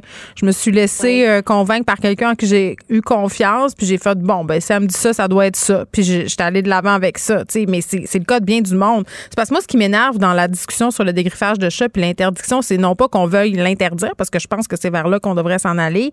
Euh, faut juste avoir visité un forum de discussion. euh, ben, ça existe plus un forum, là, pardon, mon âge me trahit. Une page Facebook euh, où on discute, par exemple, euh, d'une certaine race de chat pour voir que dès que la question du dégriffage fait surface, écoute, les échanges deviennent violents, deviennent haineux, deviennent hargneux. Tu sais, au lieu d'essayer d'éduquer, les gens tombent sa tomate des autres. Et moi, c'est pas ça que j'avais envie qu'on fasse aujourd'hui. Je voulais qu'on explique aux gens, même ceux qui l'ont fait, là, pourquoi à l'avenir, c'est peut-être mieux de ne pas le faire. Ben là, on pense pareil. Moi, j'ai toujours pensé que de faire sentir les gens coupables, ça avance rien. Ben non, c'est fait de toute façon. C'est fait. Je me sens déjà chose. assez mal. Les gens qui, oui, puis les gens qui l'ont fait, ils l'ont fait en aimant aussi cet animal-là. Mais maintenant, on sait mieux. Tu sais, Puis quand on pense que l'animal n'a pas de douleur, ben on s'est rendu compte qu'il y a plein, plein de chats pour qui le propriétaire n'a pas de douleur. Hein, puis même, le vétérinaire à l'examen, on ne décèle pas nécessairement de la douleur. Ouais. Ben, les cas d'agression, de morsure sont plus élevés. Ah, ça, c'est vrai, hein? Les, Oui, les chats qui n'ont oui. pas de griffe, les miens, ils font pas ça, mais ça, c'est quelque chose qui revient souvent dans les discussions. Puis, tu sais, tu disais tantôt, là, parce que je disais, ah, le dégriffage, ça marche pas tout le temps. Euh, je vais faire un lien avec la discussion que j'ai eue hier avec une personne qui représente des refuges euh, éthiques, là, qui parlait notamment que les chats se retrouvaient beaucoup en ce moment dans des refuges. Les, les gens les abandonnent. On dirait que l'adoption des chats, les gens prennent ça à la légère. Ils se disent, c'est juste un chat. Euh, là, ils vont le faire dégriffer parce que, justement, ils pensent à leur Puis après ça, tu sais, pour l'éducation du chat, tu sais, l'idée qu'un chat, ça s'éduque tout seul, là, puis qu'il faut rien faire, puis que ça y va, là, ça, c'est vraiment une fausse croyance. C'est pas vrai. Oui. Le chat n'est pas une plante verte. Ben, les gens, ils disent, ah, je peux pas avoir de chien, c'est trop compliqué, je vais avoir un chat. Ouais, mais non. Oui, mais non, c'est vrai. Puis tu sais, là, on parlait de refuge, Geneviève. Tu sais quoi les deux raisons principales pour lesquelles les chats se retrouvent C'est sûr, c'est une affaire de griffes. C'est sûr qu'il y en a une là-dedans que c'est des affaires de griffes. Ben, en fait, c'est que c'est relié aux griffes, c'est que dans le fond, les problèmes euh, de, de pipi en dehors de la litière, Oui. hein, la, inopportune et l'agressivité. Et ces deux problèmes-là sont exacerbés par le dégriffage. Les études montrent que les chats dégriffés Hmm. font plus souvent des besoins en dehors de la litière, puis font plus souvent des agressions parce qu'on leur a privé du moyen de défense. On leur a privé de griffer. Fait on leur crée de l'anxiété parce que moins tu as de défense, plus tu es anxieux. Puis, ben, tu es obligé de te défendre plus fort en mordant. Fait que les pays où est-ce que, ou les États, les pays où est-ce que le dégriffage a été interdit, parce qu'il y en a plusieurs, en 40 pays où c'est interdit, il y a juste dans le fond, oui, il y a juste aux États-Unis puis au Canada. Puis encore au Canada, il y a juste le Québec puis l'Ontario où c'est pas interdit le OK. dégriffage.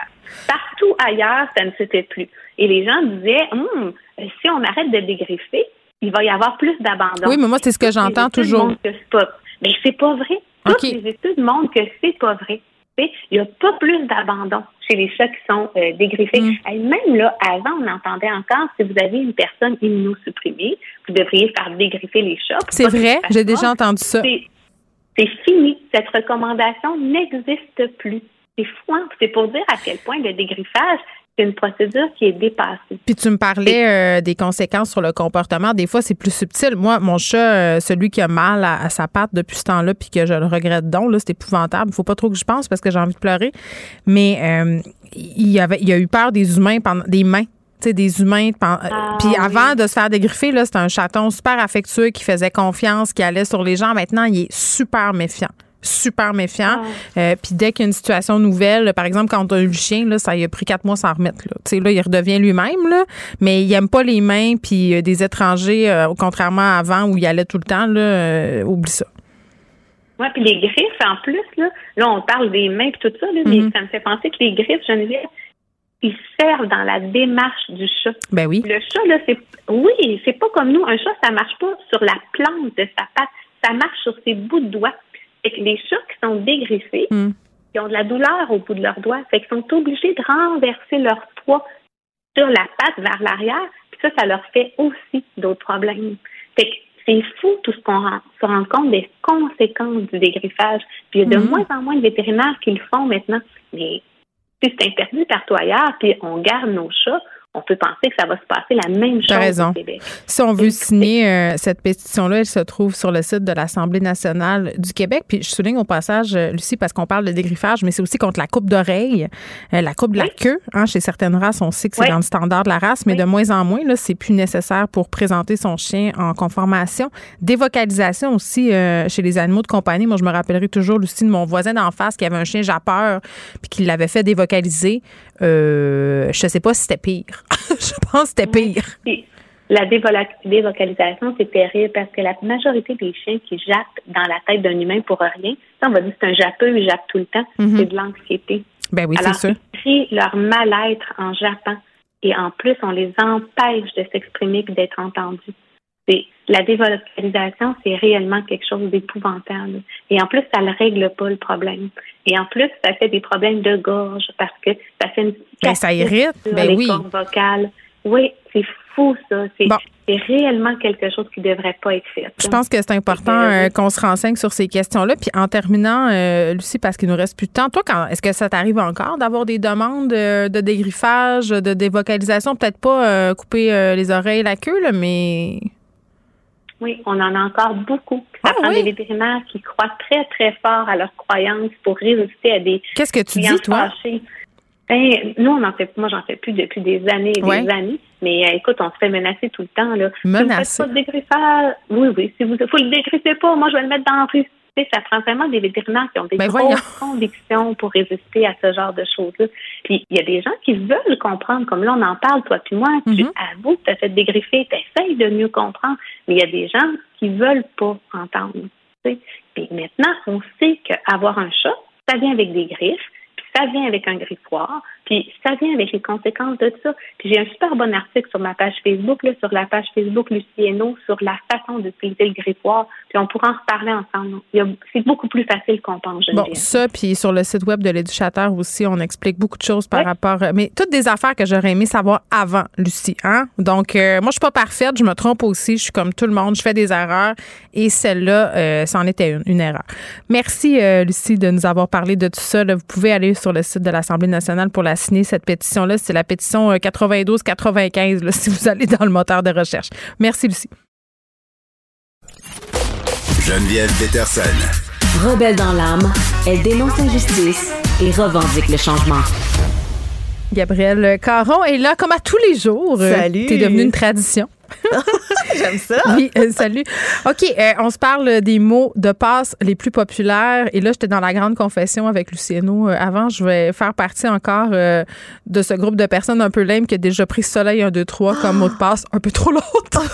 Mais c'était avant la fuite chez Desjardins. Hum, ah ouais, hein? Mais écoute, fait que là, c'est quoi tes mots de passe aujourd'hui? Je peux pas même te dire parce que j'ai des générateurs de mots de passe qui me donnent des affaires dignes, des codes, des bombes nucléaires aux États-Unis. Puis là, le, le downside de tout ça, c'est que c'est tellement des mots de passe compliqués que je m'en rappelle jamais. Puis Fred peut témoigner là, le nombre de matins où je sac parce que mon maudit mot de passe de Outlook, de machin, je l'ai oublié. Fait que je suis tout le temps en train de lui sauter mes mots de passe partout.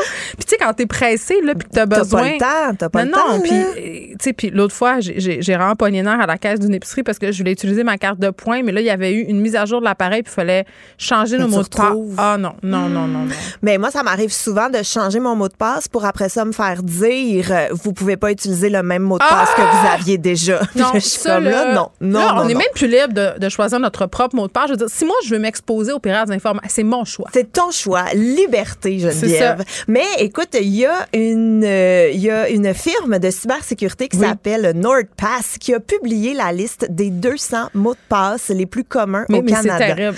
en Pour vrai? 2021. Oui. Mais je t'avoue que moi, il y en a un que j'ai cherché vraiment longtemps qui est euh, Q-W-E-R-T-Y. QWERTY? QWERTY. Moi, je savais pas qu'est-ce que c'était, mais C'est la combinaison des six premières lettres de ton clavier Ah, ben oui. d'ordinateur. QWERTY. Fait qu'il y a des gens euh, qui se compliquent pas tant la vie, mais je te dirais aussi que, euh, tu sais, les gens peut-être manquent un petit peu de créativité, là, parce que, ben, le numéro un, c'est 1, 2, 3, 4, 5, 6. C'est le mot de passe. le Ben, mot de commun. passe aussi. Là. Combien de fois j'ai mis mot de passe? Mais oui, mot de passe 1, 2, 3, ça reste un très populaire. Mais euh, il y a beaucoup de mots aussi qui proviennent de films ou de séries, des genre Pokémon, Superman, Dragon, Star Wars, Batman, Friends, Snoopy, Spider-Man. Et ça, j'avoue que moi, je vais, euh, je vais plaider coupable là, pendant, Ah, pour vrai? pendant vraiment longtemps. Mon mot de passe de Hotmail, là, vous allez me pirater, mon compte Hotmail est plus actif, c'était euh, Hermione 11. Oui, mais en même temps, il faut que tu guesses le chiffre. Ben, tu Pas si pire. Avec un caractère spécial, là, t'aurais, un caractère spécial, t'aurais été en business. j'en avais pas, là. Mais ça, c'est du gossant majuscule, un caractère spécial, euh, des, des nombres, tu sais. ah, Ah oui, oui, il faut que tu ailles la totale. Moi, ce que je fais souvent, là, je devrais peut-être pas le dire en Ouais, même temps, on ouais, est en nombre, mais, bien. mais tu sais, juste transformer un A par un A commercial, des fois, ça aide, tu sais, ça, ça modifie pas ton mot, Mais non? je- ben, j'ai l'impression que les gens euh, qui font de leur métier la piraterie informatique, euh, Vont déjouer ça facilement. Ben, je- oui, moi j'utilise des affaires comme générateur de mots de passe. Puis là, euh, puis là, je suis sur le bord de m'installer une app. Puis je l'ai pas faite parce que c'est payant puis ça me gosse là, mais pour gérer tous mes mots de passe dans mon Ah. cellulaire puis partout parce que à un moment donné, j'étais écœurée de péter des coches parce que je me rappelle plus de mon mot de passe comme une madame de 78 ans. Mais en même temps, si tu te fais pirater ton application qui génère tous tes mots de passe, là, Geneviève, c'est Oh, mais là, il n'y a l'apocalypse. plus de fin. Là. Je veux dire, à un moment donné, c'est la fin du monde, puis mes données personnelles valent plus grand-chose. Oui, L'autre fois, c'était quoi, là? là? Tu sais, à un moment donné, euh, Firefox, mon browser, me donne une alerte comme quoi euh, il y a des sites que j'utilise euh, dont les informations ont été compromises. Puis là, tu vas voir ces affaires-là, puis c'est comme des sites que tu n'as pas utilisés depuis genre 4000 ans. Là. Ouais, tu Tu laisses aller, je pense. Ben, moi, je je sais pas, moi, je je suis tout allée les changer, je me sentais bonne élève. Tu sais, J'étais comme, je l'ai faite, là, je l'ai faite. Ah ouais. Mais mais il y a bien des gens, c'est parce que dans cette affaire-là de de connaissances puis d'affaires de mots de passe, c'est que, tu sais, nous, on, on travaille un peu là-dedans, dans- en ce sens où on utilise beaucoup Internet, euh, on utilise beaucoup l'authentification en deux facteurs, parce que quand tu es une personnalité publique, souvent, il y a des gens qui essaient de se créer des faux comptes Oui. tout. Mais il y a plein de gens qui sont pas au courant que, mettons, utiliser un mot de passe qui est, mettons, le nom de son enfant avec sa date de naissance ou la tienne, c'est plus ou moins... Tu sais, les- on se pas parle-tu des fort, codes là. de garage?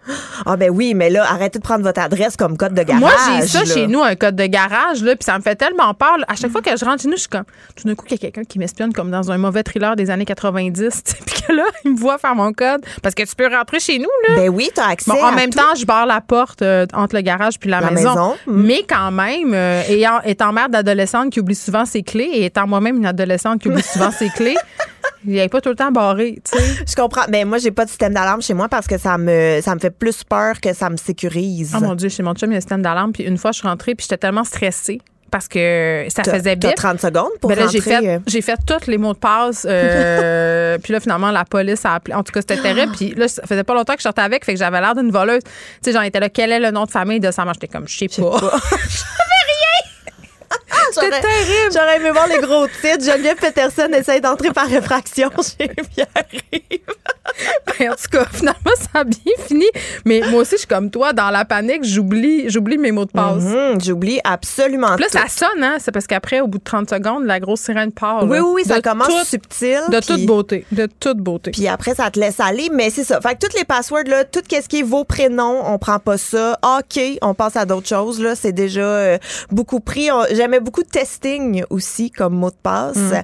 1 1 1 1 1 1 qui reste euh, un classique. Un, un, un, un, un, un. Oui, alors euh, si jamais vous voulez aller consulter euh, la liste de tout, tout, tout, tout, tous les mots de passe, les 200 mots de passe, c'est sur le nordpass.com. Il y a Oui. les 200 mots de passe. Bon.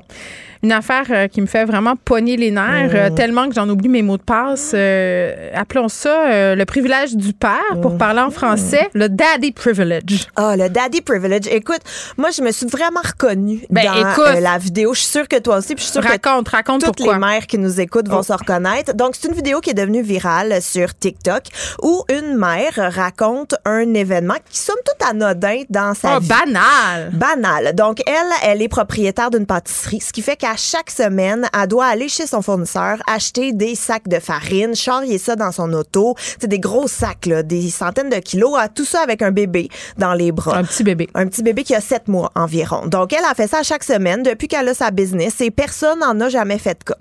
Une journée, son chum est en congé et dit, chérie, je vais t'aider. Je vais aller avec le bébé chez ton fournisseur chercher la farine. Et là, qu'est-ce qui s'est passé? Applaudissements, confettis, Ah, mais il est donc de Il bravo. occupé de son enfant. Il est donc ben, une personne incroyable. Exact.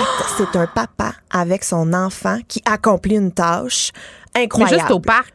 Incroyable. Au parc, Au parc, oui. un père avec ses enfants, toutes les mères sont comme Oh, t'es donc bien chanceuse, il est donc bien fin, il va au parc avec les enfants. Comme si c'était la fin du monde, comme si c'était absolument Non, mais c'est parce qu'ils exceptionnel. n'ont pas juste ça à faire, eux autres, les gars, là, aller au parc puis aller chercher des sacs de farine, comprends-tu? Oh mon Dieu, vous m'avez pas entendu rouler des yeux, là, mais j'ai roulé mes yeux en même temps. Non, mais c'est vrai. ça Chaque fois qu'ils font quelque chose de normal, on dirait qu'il faudrait leur ériger une statue. Exact. Et c'est ça qu'on appelle le daddy privilege, donc le privilège du papa. C'est en fait euh, le récompenser ou le féliciter pour ont un tellement besoin d'encouragement, tu comprends, parce qu'on est des femmes castratrices, des hosties Hmm. de germaines qui régentent depuis la nuit des temps. Ces pauvres hommes émasculés, tu comprends? Oui, oui, Donc faut- là, dès qu'ils font quelque chose comme laver une cuillère ou sortir le biberon du lave-vaisselle, écoute, il faut leur faire trois pipes d'affilée pour les remercier, là.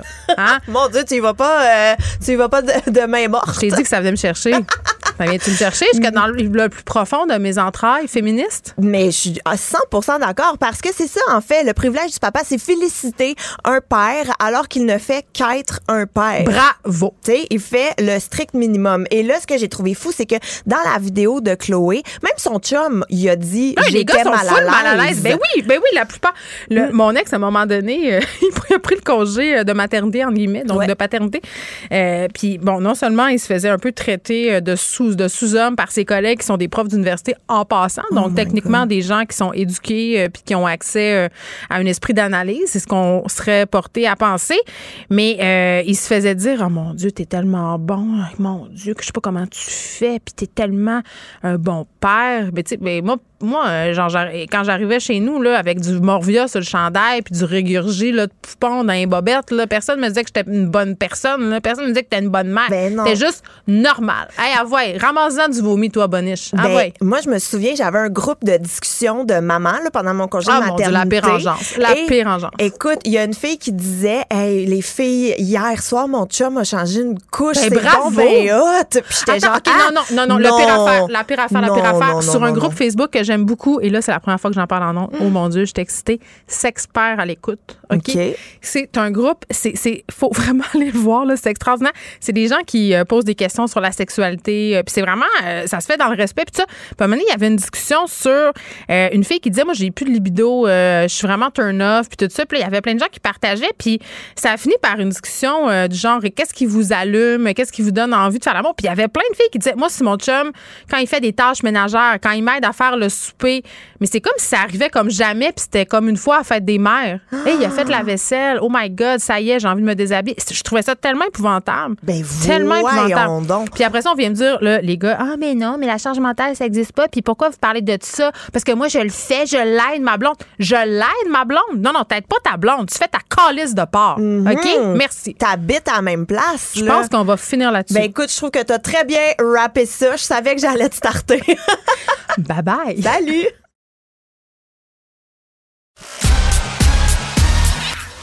Geneviève Peterson. Elle est aussi passionnée quand elle parle de religion que de littérature. Elle saisit tous les enjeux et en parle ouvertement. Vous écoutez Geneviève Peterson.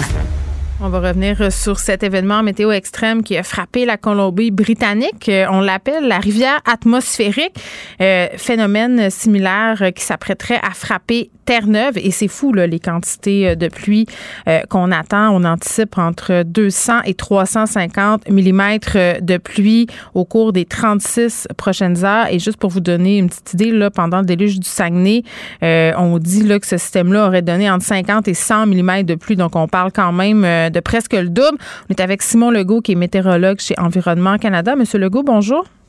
Bonjour. Bon, le phénomène de la rivière atmosphérique, est-ce que vous pouvez nous expliquer c'est quoi? Oui, en fait, c'est rien de nouveau. Ça vient juste d'arriver dans le domaine commun, cependant. Donc, euh, pour l'expliquer, c'est un transport. C'est comme amener beaucoup d'eau d'un coup dans un corridor très étroit, mais sur une distance très, très longue. On parle de milliers de kilomètres. Donc, le, plus, la plus connue des rivières atmosphériques, c'est le Pineapple Express, qui vient de la région environ d'Hawaï, d'où le nom Pineapple, et qui l'amène vers la côte ouest américaine et parfois canadienne. Donc, c'est comme amener vraiment beaucoup d'eau dans un cadre très mm. comme une rivière le fait. Ah, c'est ça. Cependant, ça arrive souvent quand même comme phénomène, ça arrive à la limite sur le globe constamment, sauf que le problème vient quand la rivière, elle reste stagnante ou elle reste toujours au même endroit. C'est un peu comme prendre le boyau d'arrosage, on arrose partout sur notre terrain, ça va bien, mais si on mm. reste toujours au même endroit pendant une minute, mais là, on va avoir une flaque qui va s'accumuler, alors qu'ailleurs, il n'y aura pas d'eau. Et c'est ça qui s'est passé, en fait, la semaine dernière du côté de la Colombie-Britannique. Puis qu'est-ce qui fait euh, que cette rivière atmosphérique-là, elle reste au même endroit, reste pognée là, si on veut, en bon québécois? Oui, c'est ça. Ben, euh, dans le fond, la circulation atmosphérique, souvent, ça va se promener de l'ouest vers l'est, avec un peu plus au nord, un peu plus au sud, mais des fois, ça mm. reste plus stagnant. Vraiment, les vents vont rester constamment au même endroit. Donc, ça arrive parfois. Et ce phénomène-là arrive assez régulièrement sur la côte ouest américaine, mm. de la Colombie-Britannique jusqu'à la Californie. Et on, parlait que la pluviométrie dans cette région-là, c'est surtout causé et grandement euh, influencé par ces rivières-là. Donc, ça va donner des bonnes quantités à des endroits, mais quand elle reste près à un endroit, sinon il en manque ailleurs. Donc, ça va créer des moments de sécheresse aussi par endroit. Donc, là, ce que je comprends, c'est que c'est pas un phénomène euh, nouveau, mais quand, justement, cette rivière-là, elle reste au même endroit, ça peut créer, euh, bon, euh, des situations malheureuses comme celle qu'on connaît actuellement en Colombie-Britannique. N'empêche, le terme rivière atmosphérique, en soi, il est angoissant. quand on lit ça, on, ça a l'air d'être une affaire épouvantable. Donc, c'est bien qu'on ait un peu démystifié tout ça. Là, je parlais des quantités de pluie qui sont attendues, puis c'est épouvantable quand on regarde les images de la Colombie-Britannique, des routes, des ponts, des dommages euh, matériels qui vont mettre des années là, euh, à être euh, bon réparés et tout ça. qu'est-ce à quoi il faut s'attendre pour la région de Terre-Neuve? Est-ce qu'on peut parler de records de précipitations? Oui, on peut envisager qu'il y a des records qui pourraient être battus. C'est vraiment le secteur sud-ouest de Terre-Neuve qui n'est pas aussi peuplé que la partie de l'Avalon où on a la région de Saint-Jean dans l'est. Donc, il y a quand même des gens et des villages et des routes dans ce coin-là qui pourraient être affectés par les quantités de précipitations attendues. On dit facilement 150 à 200 mm d'aujourd'hui, ça a commencé ce matin, d'aujourd'hui jusqu'à demain soir. C'est énorme, là. Rue et très longtemps, mais il y a des régions à l'intérieur où il n'y a pas nécessairement des gens, mais là, l'eau va couler vers la côte, donc traverser certaines communautés, certaines routes. Mm-hmm. On pourrait atteindre à l'intérieur 300, même 400 mm. Et ça, c'est des chiffres qui n'ont jamais vraiment été vus. On n'aura peut-être aucune station qui va les mesurer parce qu'on n'a pas des pluviomètres n'importe où, mais donc on peut quand même estimer qu'il est tombé ces valeurs-là ou pas. Donc après l'événement, on le saura. Mm. Mais l'impact qui va se produire du côté de Terre-Neuve, il y aura certainement des, dommages à certaines routes, certaines communautés. Sauf que ce qui s'est passé de la Colombie-Britannique aussi, il faut voir que plus tôt dans le mois, il y avait déjà eu beaucoup de pluie. Mm. Donc déjà, les sols étaient très gorgés d'eau, plus beaucoup de place pour en absorber, ça devait ruisseler. En plus, l'été avait été chaud, incapacité à ce moment-là que le sol était il avait comme cuit un peu le sol. Donc ça ça absorbe moins dans ce temps-là. Exactement, ça va ruisseler. Mais en plus, où on a vu des grandes inondations, c'est un ancien lac qui, il y a une centaine d'années, avait été drainé ou avait été en fait modifié pour permettre de faire l'agriculture. Mais mon Dieu, on dirait que vous me parlez. repris ses droits, si on veut. Mais on dirait que vous me parlez exactement euh, du déluge du Saguenay. C'était la tempête parfaite. Là. Il y avait plus moi là.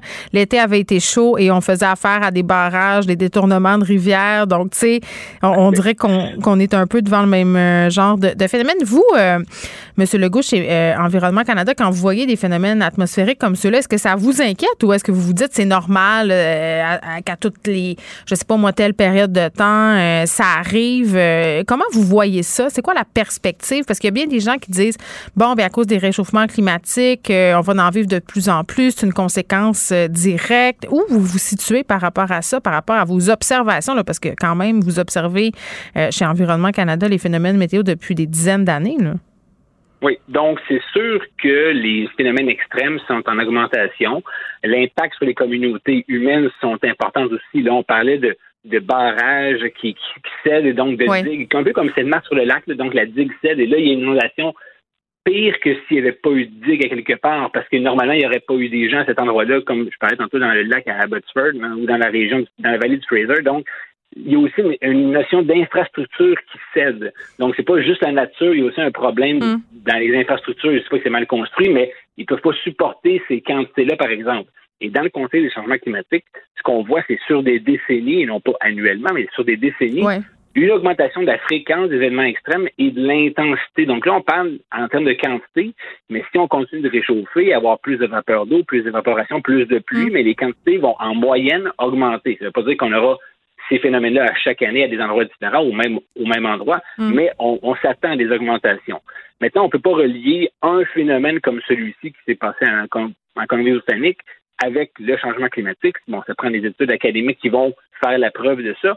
Parce que, comme je le dis, c'est un phénomène qui est souvent arrivé. La rivière atmosphérique, ça dépend souvent à quel endroit elle va tomber. Si elle était tombée 20 ou 30 kilomètres plus au nord, l'impact aurait peut-être été complètement différent ou pas le même secteur du tout touché. Donc, il y a une notion de malchance aussi à quelque part dans ces événements-là mais la probabilité qu'ils arrivent augmente dans le contexte des changements climatiques. Puis il va falloir s'adapter aussi, c'est euh, ce que s'entendent pour dire plusieurs experts, non seulement euh, au niveau des infrastructures, mais des constructions, euh, puis notre façon aussi de voir le territoire. Je pense que ça, c'est pas alarmiste de dire ça. Non, c'est ça. C'est pas nécessaire de bâtir en fonction de. Si on regarde présentement qu'on reçoit en moyenne, euh, je dis les chiffres, si on reçoit en moyenne 100 mm dans un mois, puis les pires mois, c'est 150, hmm. il ne faut peut-être pas construire avec du 150 en tête en se disant peut-être que plus tard, ça va être plus gros. Bon, je vais laisser l'expertise aux gens qui travaillent dans ce domaine-là, mais vraiment, il faut penser en termes de modification du climat et non pas en termes de on a un nouveau climat, on a un nouveau climat qui change présentement. Donc, on ne sait pas où ça va s'arrêter. Et ça va s'arrêter, ce changement-là, quelque part, quand les changements climatiques auront été combattus assez efficacement. Donc, tout ce qu'on fait pour lutter contre les changements climatiques vont réduire les impacts à long terme et chaque fraction de degré qui augmente augmente ces impacts-là. Bon, sur une note plus légère, mais en même temps, c'est quand même lié au changement climatique, là, la neige, Monsieur Legault. OK, parce que là, là, Noël s'en vient. Euh, on a connu un des mois d'octobre les plus chauds de l'histoire. Euh, ce matin, tout le monde était content là, de voir quelques flocons tomber, du moins sur la région montréalaise. C'est pas resté fameux Noël blanc là, euh, qui depuis quelques années, c'est plus une utopie qu'une réalité. Qu'est-ce qui se passe avec la neige? Est-ce qu'il faudra dire adieu dans la région de Montréal, les grands centres, à une couverture blanche? Pour les célébrations? Euh, bon, pour les célébrations, euh, c'est sûr que cette année, on est en retard. Vraiment? Hein? Normalement, on devrait avoir reçu, déjà avoir eu un petit tapis blanc euh, un peu plus que ce matin. Ce matin, c'est plus quelques grenailles, si on veut. Donc, avoir reçu On s'accrochait à l'espoir. Normalement, on devrait déjà avoir pelleté une fois à ce temps-ci de l'année. Euh, c'est pas le cas présentement. C'est possible que vers la fin de la semaine, on reçoive quelques centimètres hors de Montréal, disons qu'on a un peu plus de certitude du côté des Laurentides de l'Estrie. Euh, bon, ça peut être un petit peu trop chaud dans le Grand Montréal pour en recevoir vendredi. On verra, mais c'est possible. Maintenant, d'ici à Noël, il peut se passer plein de choses. Là, on le sent déjà aujourd'hui que les températures sont beaucoup plus froides que la semaine passée. Donc, oui, on est en train de transformer notre notre climat de la saison, si on veut, pour dire on s'en va vers l'hiver. Donc là, mm. l'hiver est en train de prendre le dessus. Ça ne veut pas dire qu'il n'y aura pas quelques soubresauts, mais on s'en va vers l'hiver, effectivement. Donc oui, on va avoir de la neige éventuellement d'ici Noël. La question, c'est est-ce qu'elle va rester ben jusqu'à Noël? C'est ça. Il peut faire chaud, il peut pleuvoir, euh, mais il s'agit d'une bonne bordée le 20 ou le 22 décembre, puis on est en business pour avoir euh, une, Noël blanc. où on déplace tout d'un mois. On les repousse tout l'été, le printemps, Noël. On, avance tout. C'est vrai que le, Noël, en plus, bon, dans le contexte du changement climatique, Noël arrive tôt dans la saison hivernale. Si c'était en février, on ne se poserait pas trop la question. On en aurait, il n'y aurait pas de problème. Mais dans le contexte du changement climatique, euh, il y a quand même, oui, de plus en plus de Noël qui sont verts dans le sud du Québec. Disons qu'à à la ville de Québec, présentement, dans les 25 dernières années, les probabilités d'avoir un Noël blanc est de 95 dans la région de Montréal, c'est plus 70. Donc, il y en a, la majorité ont, du blanc, mais euh, il y en a certains, on s'en rappelle, il y en a un qui, dans les dix dernières années, il a fait extrêmement chaud. Je pense qu'il faisait comme 17 degrés. Le ah, je m'en rappelle très bien. J'avais fait un casse sous c'était épouvantable. Tout le monde avait ben, chaud. Donc, c'était un Noël un peu comme dans le sud, bref. Oui. Mais, mais trois jours plus tard, il y avait eu une bonne bordée de neige. Donc, c'est vrai. Mais c'est quand même plate. Non, mais c'est déprimant. Mais moi, je, je maintiens ma suggestion de tout, tout avancer d'un mois.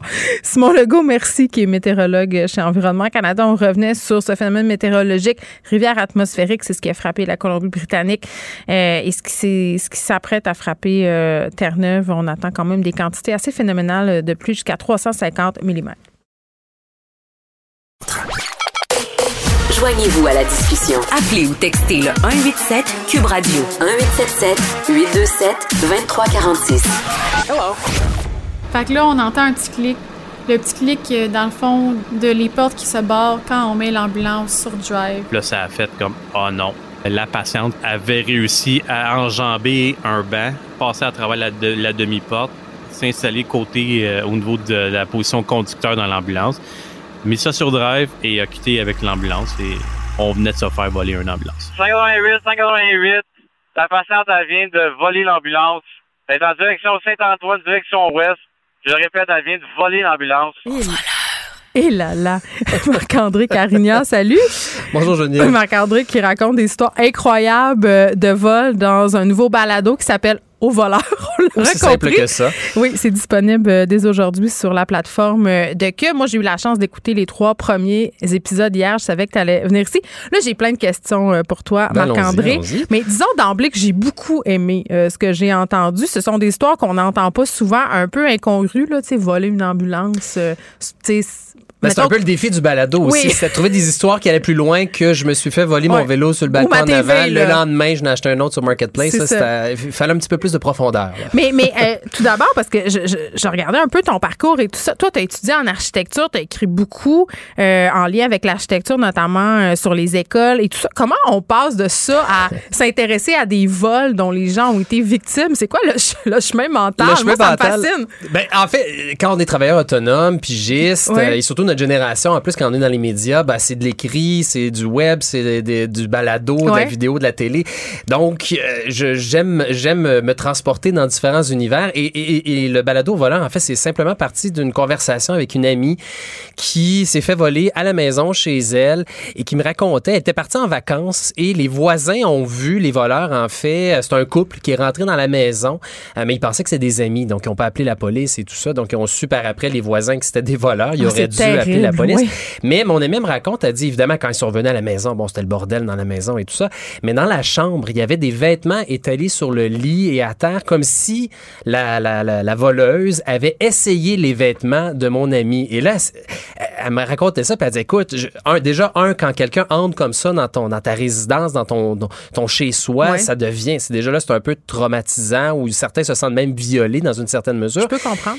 Et là, qu'on ait essayé ces vêtements, elle dit ça, je veux plus porter ça, ça n'a pas de bon sens. Donc, elle est allée porter des vêtements chez Renaissance et donc, ça a allumé une petite lumière en moi en disant, c'est intéressant de voir l'impact que le vol, parce qu'on connaît tous quelqu'un en quelque part qui s'est fait voler quand c'est pas soi-même. Mm-hmm. Et donc, c'est un sujet universel. Il y en a toujours eu, il va toujours en avoir. Puis d'avoir l'impact que ça a sur les victimes mm. comme ça, comment ça a transformé leur vie, leur perception. Souvent, dans les médias, quand on rapporte un vol, on va parler du voleur, s'il est mm. recherché ou, il vient d'être arrêté, le stratagème, puis la victime, ben, il y a une petite phrase à la fin de l'article, oh, j'ai eu la peur de ma vie. Mais, ça reste du, euh, du fait divers. Mais, mais c'est fou parce que je viens d'écouter la traque euh, qui raconte un peu, euh, ben pas un peu, qui raconte en fait l'histoire d'un homme qui faisait des invasions de domicile violentes à Montréal dans les années 2000. Puis tu sais, évidemment, on n'est pas dans le même registre, mais des gens qui se font voler, bon là, l'ambulance est peut-être un peu plus incongrue, mais tu sais, l'épisode où justement on a un apiculteur qui raconte qu'il s'est fait voler quelque chose comme 5 millions d'abeilles, puis qui se demande comment ça a pu se passer, puis qui se dit, à un moment donné, là, on tout le monde autour d'être les voleurs. Parce que c'est ça aussi, quand tu te fais voler puis que tu sais pas, euh, tout le monde est suspect, là. Ben, tu, surtout des apiculteurs comme ça, quelqu'un qui vole en plein jour, soit dit en passant, 5 millions d'abeilles, qui est la moitié des abeilles. Moi, c'est ce que j'ai appris en l'écoutant. Les... Tout se vole. Tout, se ben, vole. Les animaux, oui, c'est arrivé. Dans, parce que je, je cherchais, entre autres, euh, bon, je voulais diversifier le type de vol que j'allais avoir pour la première saison. Donc, on a un vol de propriété intellectuelle, un vol d'ambulance, une fraude euh, d'un ami, là, une fraude bancaire. Et euh, finalement, ben, c'est ça, le, les, les- je me disais, les animaux, il y a des gens qui volent des animaux comme ça. Et les abeilles, ben, c'est le plus gros vol de ruches au Canada. C'est survenu il y a 3-4 ans dans la région de Victoriaville. Je me rappelle du fait d'hiver. Tu vois, je m'en Ben rappelle. voilà. Et c'était euh, justement, tu dis, quelqu'un qui vole autant d'abeilles, c'est pas juste pour les mettre dans, dans sa cour, c'est un Non. autre apiculteur en quelque part. Donc c'est ça que les apiculteurs nous disaient. C'est sûr que c'est quelqu'un, peut-être qu'on les connaît pas, mais c'est sûr que c'est quelqu'un dans le métier qui a voulu se renflouer parce que lui avait perdu ses ruches ou quelque chose comme ça. Ouais. Donc ils sont allés jusqu'à, on, on le raconte un peu dans le balado, mais à louer un hélicoptère pour survoler la région pour, Pour essayer voir. de trouver les ruches parce que ça se cache pas si facilement que ça quand même. là. Ben oui, puis le sentiment d'être observé aussi avant. Tu sais, avant euh, que ce gens-là commettent le forfait de venir voler des ruches euh, dans un champ. Puis c'est intéressant, tu parlais, euh, bon, que vous aviez plusieurs cas de figure. Comment, comment tu les as trouvés, ces cas-là? Est-ce que c'est en, en parcourant les journaux, en faisant... Parce que, tu sais, il y a un côté honteux aussi euh, à parler souvent Ouais. du vol dont on a été victime. Ben déjà, il y a eu, oui, de gagner la confiance des gens qui, qui sont venus nous raconter leur histoire, Ouais. des livres ouverts. C'est sûr que c'est- dans la plupart des cas, il y avait quand même un certain recul. là. Ça faisait 2, 3, 4, 5 ans. Donc, c'est sûr qu'on s'en était un peu remis. Euh, de l'autre côté, ben oui, dans, dans le vol d'ambulance, je l'ai trouvé dans un fait divers. Je pense que c'était l'Huffington Post. À un moment donné, je tombe là-dessus. Je fais, oh wow, c'est magique. Le, le défi, c'est de retrouver les ambulanciers par urgence santé. Mais bref, on a réussi à le faire. Et euh, c'était beaucoup, je, comme la, la, la série n'était pas connue encore, puis on voulait pas trop ébruiter, ben, j'appelais des amis, des gens de confiance dans mon entourage en disant, hey, toi ou quelqu'un que tu connaîtrais. Ouais. Mais ça n'a pas été évident comme ça. Mais je suis certain que si jamais on fait une saison 2 et qu'on lance des appels comme ça sur ça la radio, sur. Facebook, on va en avoir des histoires incroyables. Ouais. Mais déjà, on a réussi quand même à trouver des, des cas qui sont euh, assez hallucinants. Ben, j'ai trouvé euh, particulièrement habile d'avoir réussi à faire parler Guy Mongrain sur une fraude euh, dont il a été victime. euh, bon, ça fait déjà quelques années, Guy Mongrain. c'est la est- première fois d'ailleurs qu'il raconte Exactement. complètement Ben, moi, je capotais. histoire. Écoute, hier, je marchais puis je fais Oh my God, c'est Guy Mongrain. Tu sais, tout en partant, on connaît tellement sa voix. Tu sais, il a animé Salut Bonjour tellement d'années. Puis je l'ai trouvé particulièrement intéressant, cet épisode-là, en ce sens où il aborde vraiment de manière très franche comment Mhm. les victimes de vol se sentent. Pourquoi c'est difficile d'en parler? Tu sais, le sentiment, il dit, je pense, je paraphrase peut-être, mais le fait de se sentir cave de cette fête poignée rétrospectivement, parce que c'est facile quand, parce que lui, c'est une histoire de fraude, tu sais. Quand tu mets tous les petits morceaux de robots, là, ensemble par la suite, Mhm. tu fais, ben voyons, c'était évident que c'était pas net, cette affaire-là. Mais quand tu le vis sur le coup, là, c'est pas ça, là. Ben, c'est parce qu'en plus, c'était un ami. C'est ça qui est le pire. Ouais. C'est un, un voisin Ouais. avec qui il jouait au hockey. Il y avait tous un. Tu sais, dans, dans la ville, il y avait, euh, Guy Mongrain jouait au hockey euh, amateur le, le soir, les fins de semaine. Et c'était une gang de gars ensemble. C'était un de ceux-là qui, à un moment donné, a approché Guy Mongrain en C'est disant. pas juste Guy Mongrain, là, plein de monde. D'autres gens, oui, de- du quartier, du réseau, euh, de, de, de- l'entourage, finalement, a dit Hey, j'ai un projet pour toi d'investissement, puis veux-tu embarquer? Et là, Guy se dit Ben, écoute, je le connais, il, est déjà, il vient souper à la maison de temps en temps avec sa femme. Donc, il y avait une relation d'amitié. Donc, il aurait jamais pu, quoique sa femme, euh, on le- il le Ah, raconte je dans savais le pas si balado. t'allais aller là, mais. Sa, ben, sa femme me dit, ben, écoute, je- elle, elle, Elle toujours, pas. elle filait pas. Mais en même temps, bon, elle avait aucune preuve. C'est un sentiment, c'est Ouais. son instinct et tout ça. Puis elle lui a dit, ben, euh, tant que tu, tant que tu mets pas l'épicerie en, en T'investis investissement, pas l'argent de l'épicerie, ben, ouais. voilà, euh, vas-y, c'est tes, affaires et tout ça. Et donc, il, et, mais oui, mais tu dis, en fait, tu dis, je sais pas si je paraphrase, il a vraiment dit, tu te sens cave, Ouais. tu te sens épais. Là. je, Mhm. je viens de me faire voler. Et lui, en plus, servait de caution pour d'autres gens pour Oui. embarquer dans la patente. Guy Mongrain, l'a investi, Ben oui, hey, Guy Mongrain investit là-dedans. Tu devrais investir. Hey, Guy, ben, si Guy Mongrain le fait, voyons Mm. donc. Euh, je veux dire, c'est quelqu'un de crédible. Il a dû faire ses Ouais. recherches, etc., etc. Aïe, aïe, quelle histoire. C'est le fait aussi que quand il n'y a pas de violence dans un crime, comme c'est le cas dans un crime économique, euh, on dirait que les gens ont peut-être moins de compassion, même au niveau du système de justice. Avant, là, euh, il y avait des peines qui étaient moins lourdes parce qu'on disait, ah, ben, sais, justement, là, il n'y a pas vraiment de victimes, mais, mais non, tu sais, ce qu'on voleurs à explique. cravate, là, ben oui, ça, les crimes ouais. en, en col blanc, tu sais, c'est que les gens, ils ont perdu euh, souvent leur fonds de pension. Ça a eu des effets sur leur Ah oui, santé ah oui. et tout ça. Il y en a qui ont perdu beaucoup d'argent. Et Guy Mongrain le disait, il dit, lui, en fait, c'est arrivé dans les années 90, début 90, et il n'en a pas parlé avant 2010. Non, je sais, c'est fou. Je revenais pas. Comment t'as fait pour le convaincre? ben, c'est encore là. Euh, je, parce que j'espère que cette série-là va, euh, peut-être pas c'est pas le bon mot, mais je, je pense qu'il y a beaucoup de gens qui vont se retrouver dans cette série-là. Mm. Et dans le cas de Guy Mongrain, il m'a dit, écoute, si ça peut aider, ah, si ça, peut devenir un outil de sensibilisation pour mm-hmm. que les gens fassent attention, parce qu'il dit des cas de, comme ce que j'ai vécu, là, il dit, ça arrive très souvent dans la famille, dans l'entourage, mm. tu fais confiance à des gens. Donc, si ça peut allumer des lumières, je vais être heureux, je vais avoir réussi au moins à partager mon histoire. Marc-André, tu as fait toute la scénarisation, tu as fait le montage, tu as fait l'habillage, euh, tu as tout fait tout seul. J'imagine que ça t'a habité pendant un bon moment, là, étant donné que tu faisais tout ça. Euh, qu'est-ce qui t'a le plus marqué dans, dans cette aventure-là de, de, raconter ces histoires de vol? Euh, oui, ça m'habite. Ça m'a habité pendant. Parce que là, tu oui, là, on sent que tu veux faire d'autres saisons. Ben, tu y passes jour et nuit. Oui. c'est fascinant. C'est des histoires, moi, qui m'ont touché. on l'entendait, l'ambulance quand j'entends le CB, parce que les conversations des ambulanciers sont enregistrées en tout temps, puis quand je l'entends dire euh, on vient de voler mon ambulance, je répète, j'en ai des frissons. Puis c'est intéressant de voir que peu importe le type de vol, euh, peu importe le type de vol, les, victimes ont, des sentiments très similaires. Oui, euh, c'est vrai. Il y a, une, un des épisodes, c'est une illustratrice montréalaise qui se fait voler. En fait, qui reçoit un courriel par hasard d'une illustratrice portugaise qui dit Est-ce que tu es au courant que tes images sont utilisées sur des produits en Europe, des chandails, des souliers? Euh, et c'est une grosse compagnie, là. 52 millions d'euros de chiffre d'affaires par année. C'est pas un petit, un petit, une petite boutique euh, cachée oh dans un, sur un coin de rue. Et là, elle dit, ben voyons, non, je suis pas au courant. Et donc, si elle avait pas reçu ce courriel-là de l'illustratrice, peut-être qu'elle ne l'aurait jamais su.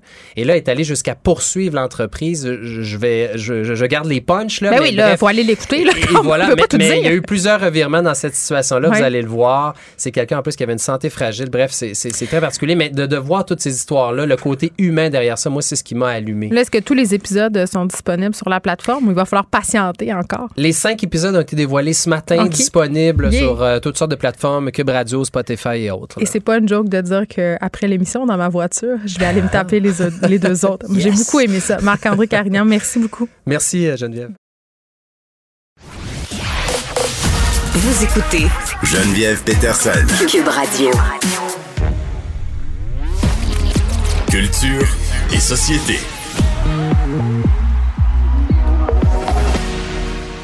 Anaïs Gertin-Lacroix est là et on a tout un programme, Anaïs, aujourd'hui. Il faut réussir à faire les trois sujets, donc ils vont me la fermer. Non, non, non, non, mais là, écoute, on, en fera deux s'il y a de quoi, mais là, on part, on part. Go, Geneviève. Oui. là, Éric Lapointe. Éric Lapointe, euh, qui sort des boulamines. Ah. Éric Lapointe, ben, qui sort des boulamines, mais Éric Lapointe en même temps, qui continue, Geneviève, à faire quelques spectacles ici et là. Il y en a encore un euh, à Sainte-Thérèse là, en fin de semaine. Euh, il reste d'ailleurs quelques billets en vente. Il ne fait pas salle comble comparativement avant où à l'espace qu'en deux jours, on dirait que ça se vendait. Et là, Éric Lapointe, qui aussi euh, s'est ouvert dans un magazine la semaine dernière, ah, parlant du fait que... Oui, euh, c'est dans le séjour, disant ah, que bon la pandémie euh, lui a été favorable dans le sens qu'il a passé du temps euh, avec lui à la mhm. maison, qu'il va beaucoup mieux. Et là, ce qui est particulier, c'est que Éric Lapointe a fait une publication il y a quelques jours de ça, tout d'abord, disant Avez-vous envie de faire un gros party comme dans le temps? Hmm. avec une photo de lui en train de, de, de, chanter. Partez comme dans le temps, on fait allusion au gros show qu'il faisait à chaque année le 31 décembre. Oui, le show du jour de l'an le gros show du jour de l'an. Et là, il y a eu mm. plus de 4500 commentaires, plus de 390 partages. Et je te dirais qu'à l'unanimité, parce que ce sont les fans quand même d'Éric Lapointe qui, qui écrivent, on dit oui à ça. Et là, ça a été annoncé vraiment. On met ça MTLUS cette année, gros spectacle. Et là, c'est le fait de gros parties comme dans le temps. Mais dans quel temps, Éric? Est-ce que c'est dans le temps où il faisait des voix de fait contre les femmes?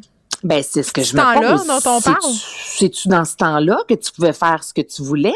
Et je rappelle, mon Jean, qu'Éric Lapointe, cet été, devait être de passage à Trois-Rivières, à l'amphithéâtre Cogeco. Mm. Puis, on avait décidé d'annuler ces deux concerts en disant, c'est quoi le message qu'on a Ah, mais là, c'est correct. Mais là, c'est correct. Là, cette fois-ci, mais Éric continue, comme je te dis, à Il faire des longtemps en punition, là C'est assez la punition. Là. Mais moi, c'est que ça me met mal à l'aise, Geneviève. Je pense à Alex Nevsky, OK, qui est sorti lui-même dans les médias disant avoir euh, euh, entretenu une relation mm. abusive, s'être excusé.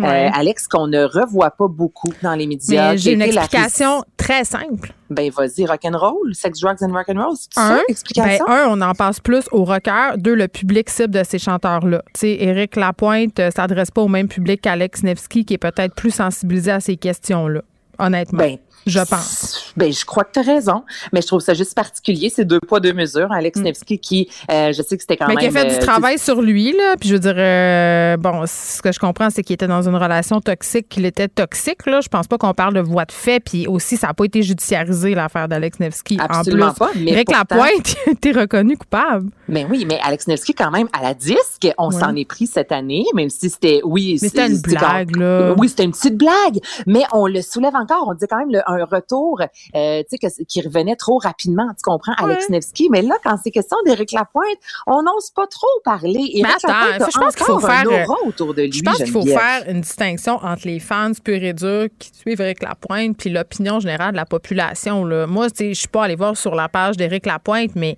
euh, en ce qui a trait au spectacle dont il est question, mais je sais qu'à chaque fois qu'on parle d'Éric Lapointe, il y a des gens en dessous dans les commentaires qui viennent nuancer puis qui viennent dire que ça n'a pas de bon sens. Là. Parce que si on s'attarde juste à sa horde de fans, c'est une chose. En même temps, il y a eu une absolution conditionnelle. Euh, on mhm. parle d'une société où on croit à la réhabilitation. Euh, il a fait face à la justice, donc où ça s'arrête? Qu'est-ce qu'on veut exactement? C'est qu'Éric Lapointe reste taillé jusqu'à la fin? Moi, je pose la question, je dis pas que c'est ça que je pense, mais où la limite? C'est quoi le juste milieu? Qu'est-ce qui est juste? Si on n'arrête pas de dire que c'est le système judiciaire qui doit faire sa job, ben à partir du moment où il a été judiciarisé puis où il a payé sa dette à la société, ben il a-tu le droit de faire son métier? Puis en même temps, être une personnalité publique, c'est un privilège. Donc, c'est un privilège. Mais c'est le public qui décide, c'est pas toi puis moi. Je sais, mais en même temps, si on applique à Éric Lapointe, ce qu'on a fait, exemple, ce qu'on a posé comme question à Marc-Pierre Morin, de est-ce que tu as contacté les victimes? Est-ce que tu veux contacter les victimes? Euh, qu'est-ce que tu as fait comme cheminement concrètement? Euh, quelles sont les thérapies que tu as? Tu sais, je te dis juste qu'Éric Lapointe a fait une belle entrevue dans le séjour, euh, front page. il a parlé de, ça? Puis il a parlé un peu, oui, c'est dans cette entrevue-là, justement, tu sais, qui dit quand même qu'il a travaillé sur lui. Mais plus loin que ça, avant que j'aille te voir en spectacle, moi, j'aimerais savoir qu'est-ce que tu as fait concrètement, à part dire je vais bien, mais plus encore. Je trouve juste que. Mais je vais bien dans le sens, je bois plus, j'ai plus de problème d'alcool, donc je fais plus le cas. On le sait pas, tu sais. Mais je trouve qu'envers d'autres artistes, on pose beaucoup, beaucoup de questions, puis on te met dans le coin, puis réponds-moi. Puis je trouve qu'Éric Lapointe, on n'ose comme pas trop aller dans cette direction-là. C'est comme ça, on a peur de lui, puis on pardonne. On pardonne, go, vas-y, mon Éric. Donc, je suis pas pour son retour, je suis pas contre son retour, mais ben, ça, ça met en lumière quand même une espèce de pardon euh, à deux vitesses. Puis comme je te dis, sexe, drogue et rock'n'roll, est-ce qu'on en passe plus au rocker? Moi, je pense que oui. Anaïs Gertin-Lacroix. On a notre programme aujourd'hui. oui, on va recommencer demain. bye bye tout le monde. À demain 13h. Cube Radio.